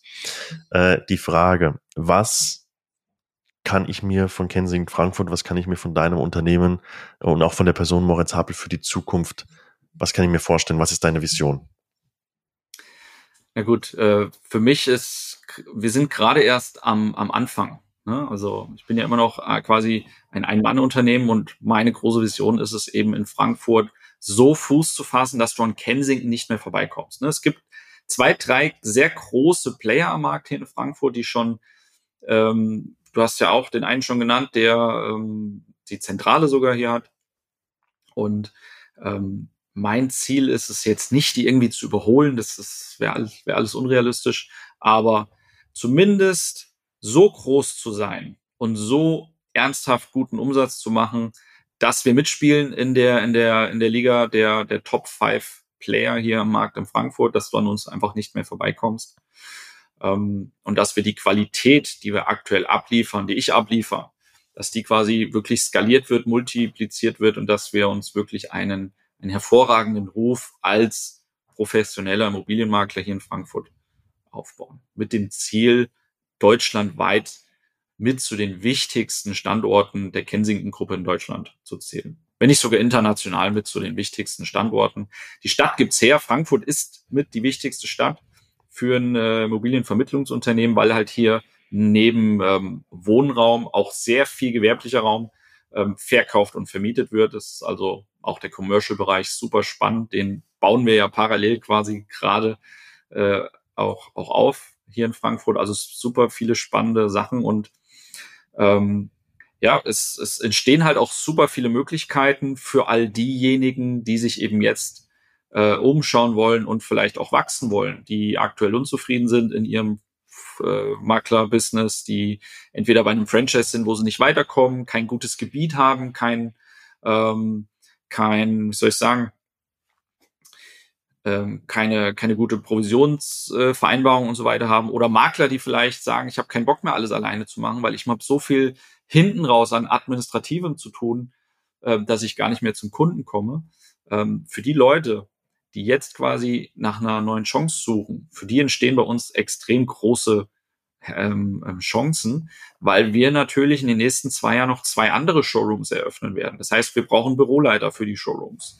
Ähm, wir, wir wollen neue ähm, Gebiete noch erobern. Offenbach, Wetterau, äh, bis Richtung unten, Richtung, Richtung Darmstadt. Das heißt, wir brauchen neue Geschäftsführer. Das heißt, es entstehen super viele Führungspositionen noch bei uns im Unternehmen in den nächsten Jahren und das wird alles intern rekrutiert. Es wird nicht von außen irgendeine Führungskraft gesucht, sondern die, die dann quasi mit aufgebaut haben, den ersten Showroom, die werden dann auch rekrutiert und belohnt mit der Büroleiterposition, wo du am Umsatz beteiligt wirst, etc. pp. Das heißt, ähm, äh, ich glaube, wir sind sogar eins der einzigen Unternehmen, zumindest von denen ich aktuell weiß, wo du Residential und Commercial machen darfst. Das heißt, du kannst Eigentumswohnungen verkaufen, du kannst Gewerbeflächen, Lagerflächen verkaufen, du kannst Mehrfamilienhäuser mit weiß ich wie viel Wohneinheiten verkaufen, musst die eben nicht in ein anderes Team abgeben, musst äh, keine Provision abgeben und dein Gebiet ist Frankfurt am Main. Dein Gebiet ist nicht irgendwie äh, irgendein Straßenzug von irgendeinem Stadtgebiet, sondern Frankfurt am Main.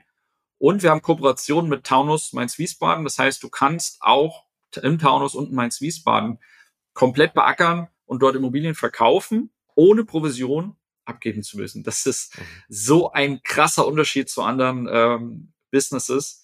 Und ähm, deswegen glaube ich, ähm, werden wir sehr, sehr viel Zulauf noch bekommen und ähm, relativ schnell auch mit guten Leuten gut wachsen. Unser Ziel ist jetzt nicht dimensional riesig zu werden, sondern wir suchen uns die Leute inzwischen schon sehr, sehr gezielt in einem sehr, sehr detaillierten Prozess aus, weil wir wissen, was wir da äh, anbieten und wir wissen, wie, wie, wie selten das auch ist, sowas zu bekommen und ähm, ja, wollen also qualitativ einfach eine Marke hier aufbauen und eine Marke hier bekannt machen. Mhm. Du wirst in wenigen Jahren wirst du an Kensington in Frankfurt nicht mehr vorbeikommen. Sehr schön. Moritz, vielen, vielen Dank für deine Zeit, für deine Offenheit vor allen Dingen auch, positiv wie negativ in deine, mit deinen Erfahrungen. Ähm, mhm. Ihr findet äh, Moritz Kontaktdaten natürlich in den Show Notes. Ansonsten findet ihr Kensington Frankfurt auf allen sozialen Medien. Ihr findet Moritz Habel auf allen sozialen Medien. Wir verlinken aber auch, wenn euch die Folge gefallen hat, dann lasst gerne eine Bewertung da, ein Abo ähm, und teilt die Folge sehr, sehr gerne mit all denjenigen, wo ihr sagt, äh, für die könnte es interessant sein. Lieber Moritz, vielen Dank. Wir sehen uns bald wieder und danke, dass du zu Gast warst. Vielen Dank für das Gespräch. Mach's gut. Ciao.